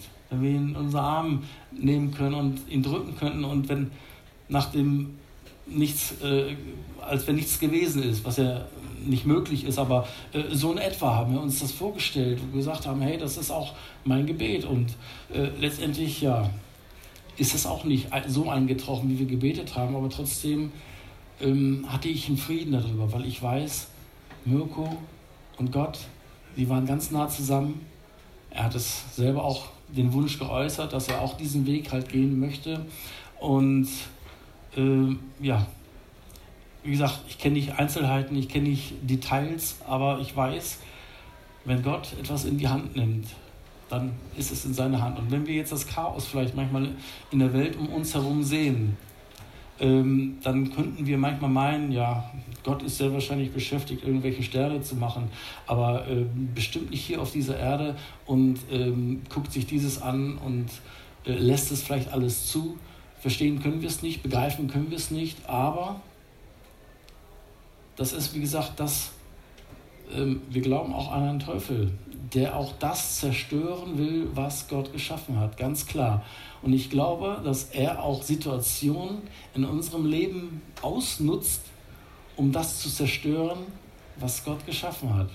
Und ich glaube, dass es da auch ganz eng damit zusammenhängt. Das ist, das ist nicht nur der Täter gewesen, das ist nicht nur ähm, eine Tat gewesen, sondern ich glaube, da ist viel größeres. Ich kann es nicht alles erklären, aber sag mal, da könnte vielleicht ein Pastor, ein Theologe ähm, vielleicht ein bisschen mehr noch erklären, weil ich habe es ja nicht studiert. Aber ähm, das ist das, was wir erlebt haben und ich glaube, ich hoffe, dass es so ein bisschen rübergekommen ist. Ja, auf jeden Fall. Ich hätte jetzt noch eine letzte Frage. Ähm, und zwar, ich denke mal, ja, die wird kurz. Ähm, wie, ja, ich kann mir ziemlich gut vorstellen, dass ihr danach auch große Angst um eure anderen Kinder hattet. Und äh, wie seid ihr mit der Angst, also was habt ihr dagegen getan? Konntet ihr letztendlich auch die Kinder, sag ich mal, nach draußen lassen? Weil, also ich denke, jeder würde durchdrehen in irgendeiner Weise. Und genau, was könnte man gegen so eine Angst oder allgemein, was habt ihr gelernt, wie man gegen Ängste vorgehen könnte? Also unsere Kinder haben das ganz gut verstanden, ähm, ihren eigenen Weg da zu gehen. Und zwar sind die direkt schon alleine wieder in die Schule gegangen, schon als Mirko verschwunden war. Die hätten vom Opferschutz zur Schule gebracht werden können oder wir hätten sie gefahren oder so, aber das wollten die nicht. Die wollten mit ihren Freunden ähm, mit dem Bus in die Nachbarorte fahren und dann zur Schule. Also das war ähm, gar kein Problem. Frau Schlitter, können Sie vielleicht kurz sagen, äh, damit jeder es versteht, äh, wie alt waren die Kinder und wie viele Kinder hatten Sie ja, zu dem Zeit? Wir haben, insgesamt waren es vier mit Mirko und ähm, die waren, der Mirko war der dritte, der älteste war 13 zu dem Zeitpunkt, dann kam 12 und die jüngste war 8. Und die haben dann wirklich ihre Wege alleine gemacht. Das heißt, die jüngste habe ich dann noch zur Grundschule bei uns am Ort gebracht ähm, anfangs ist sie noch mit einer Mutter übergefahren, aber es ist so gewesen, dass diese Mutter sie dann gelöchert hat und immer gefragt hat, was gibt's Neues? Und dann hat meine Tochter gesagt, Mama, ich mag mit der nicht mehr fahren. Ich finde das so doof. Ich, ich kann, darf, wir durften auch manche Sachen einfach nicht schon weitergeben, weil wir mehr wussten, als die Presse weitergegeben hat. Und dann hat sie gesagt, Mama, ich finde das voll ätzend. Ja, ich sage, weißt du was, wir gehen mit dem Hund spazieren, ich bringe dich zur Schule und sage, wir brauchen das nicht mehr. Und von daher, das war für mich komisch, ähm, die schon wieder so ziehen zu lassen. Und dann sind sie ja älter geworden. Und dann heißt es, ah, wir gehen dahin, wir gehen dahin. Ähm, aber dank Handy ist das ja heutzutage nicht mehr ganz so tragisch. Die haben dann halt immer mitgeteilt, wir sind da. Dann kriegte ich eine Nachricht und ähm, ja, im Buch haben die dann geäußert, das machen wir heute noch so. Heute sieht das auch anders aus. Da bin ich ähm, froh, dass die Technik so weit ist, dass ich meine Kinder so ein bisschen verfolgen kann, wo die sind. Ähm, ja, und sie auch das freigeschaltet haben, sodass ich das auch mitsehen kann. Ähm, beruhigt mich ein bisschen, weil ich weiß, okay, die haben ihr Ziel erreicht. Ähm, es war schon für mich auch echt hart, die ziehen zu lassen, aber Polizei hat gesagt, das ist das Beste, was ihr machen könnt weil sonst habt ihr nachher total ängstliche Kinder. Und wenn man heute bei uns in den Ort guckt, die meisten Eltern fahren ihre Kinder zur Schule. Also der Parkplatz ist morgens sowas von voll, wo ich denke, hey, das kann es doch nicht sein. Und ähm, aus der Angst heraus. Da sind wir also so diejenigen gewesen, die von Anfang an eigentlich eher Freiheit den Kindern gegeben haben ähm, und andere das nochmal eng, enger gesehen haben. Ähm, wobei es halt nicht immer positiv ist, wenn du das Kind dann immer begleitest und jeden Schritt äh, mit dem Kind machst. Das, und bei Vieren geht es auch nicht. Die sind ja in verschiedene Richtungen unterwegs gewesen. Da hätte ich mich dubeln müssen, um halt bei jedem Kind zu sein. Ähm, aber es war ein Prozess für mich, da durchzugehen, wieder loszulassen und auch so dieses Gottvertrauen neu aufzubauen, zu sagen, hey Gott, du kannst dich auch da kümmern ähm, und mit den Kindern unterwegs sein.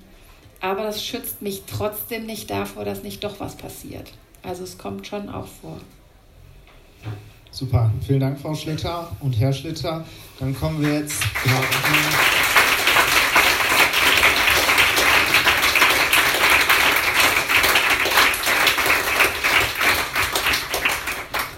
Gut, nach den ersten zwei Kölsch kommen wir jetzt noch zu dem kurzen und der wird äh, wirklich kurz, weil ich weiß, einige haben auch noch eine längere Abreise äh, von Pater Klaus Einzle, der nochmal einen kurzen kleinen Input geben wird.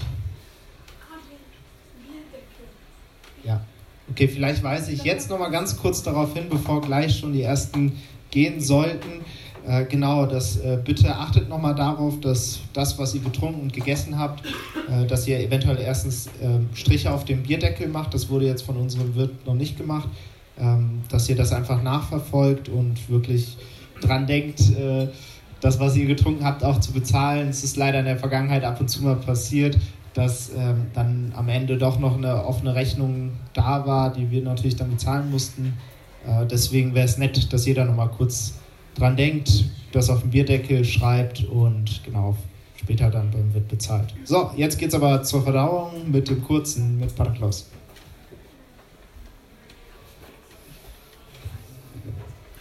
Was hat der Abri gesagt? Ich werde da noch was dazu sagen. Wie hast du das gesagt? Also ich wollte ihm nur widersprechen, ich werde nicht tun, was er gesagt hat.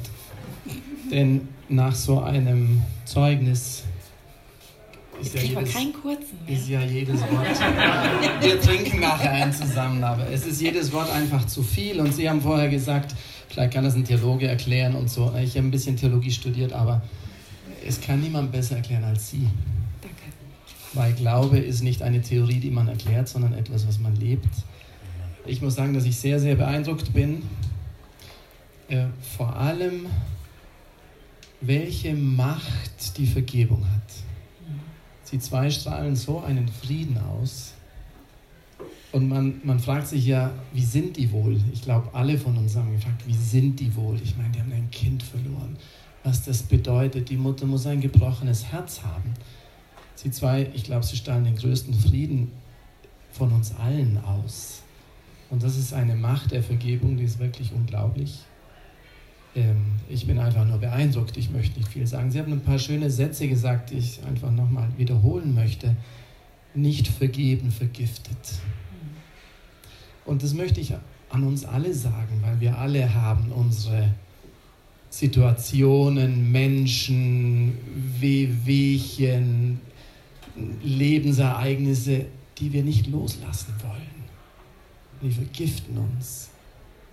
Und ich glaube, heute Abend können wir alle nach Hause gehen und sagen, ich habe das nicht erlebt, was die Schlitters erlebt haben. Also kann ich auch loslassen. Ich würde mir so wünschen, dass ihr allen heute nach Hause geht und sagt, ich lasse den ganzen giftigen Brei in meiner Seele jetzt endlich los.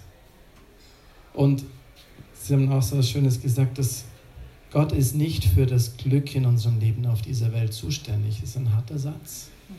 Das würden viele Pasteure heute anders sagen. Aber deshalb scheitern wir uns auch mit unserer Theologie, weil wir sehen, dass unser Leben nicht ein Ponyhof ist. Und wir sehen, dass es Schmerz und Leid gibt und dass es Ungerechtigkeit gibt. Gott ist nicht dafür zuständig, dass wir auf dieser Welt glücklich werden. Äh, theologisch bin ich absolut einverstanden. Nicht, nicht nur, sage ich mal, aber gut. Und was ich auch stark fand ist, oder auch was man sehr so stark sieht in ihrem Leben ist, wir Menschen können in unserer Freiheit so vieles tun, so viel Gutes und so viel Böses. Und das wird immer so bleiben. Gott nimmt das nicht, aber in so viel Bösem ist Gott fähig, so viel Gutes zu tun.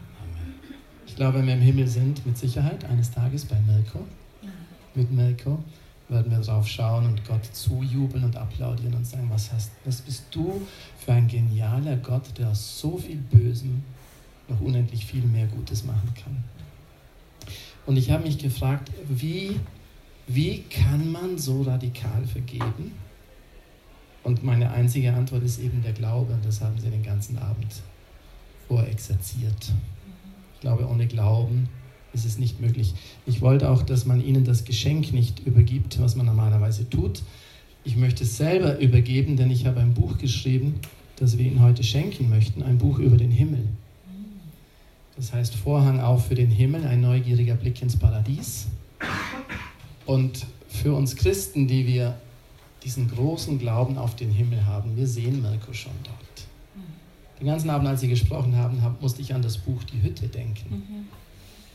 Die haben wir bestimmt 15 oder 20 Mal geschickt bekommen. lesen Sie das mal. Sie brauchen es nicht zu lesen, weil wir haben, Sie haben genau das erlebt. Und in dem Buch Die Hütte ist genau dieser Vater, der sich sein ganzes Leben lang quält und Vorwürfe macht, weil er sein Kind nicht beschützen konnte, ist auch getötet wurde. Und eines Tages darf er sie sehen, die Messi, wie sie im Paradies ist bei Jesus. Und von dem Tag an ist alles gut. Es ist beeindruckend, wie stark dieser Glaube ist. Ich lese einfach meinen Satz vor, den ich Ihnen geschrieben habe, und damit ist auch schon Schluss. Vielen, vielen Dank, dass Sie da waren, dass Sie so mutig dieses. Zeugnis geben, dass Sie so viel Frieden ausstrahlen, dass Sie so, solche Menschen Gottes sind. Menschen des Gebetes, offensichtlich, eines tiefen Glaubens. Jetzt habe ich meine Brille nicht auf. Wer an den Himmel glaubt, der weiß, dass jeder Abschied nur vorübergehend ist, dass Gott uns eines Tages wieder vereinen wird. Liebes Ehepaar Schlitter, vielen Dank, dass Sie uns bei Theologie vom Fass an Ihrem Leben und Ihrem Herz haben teilnehmen lassen. Gott segne Sie. Dankeschön. Ja,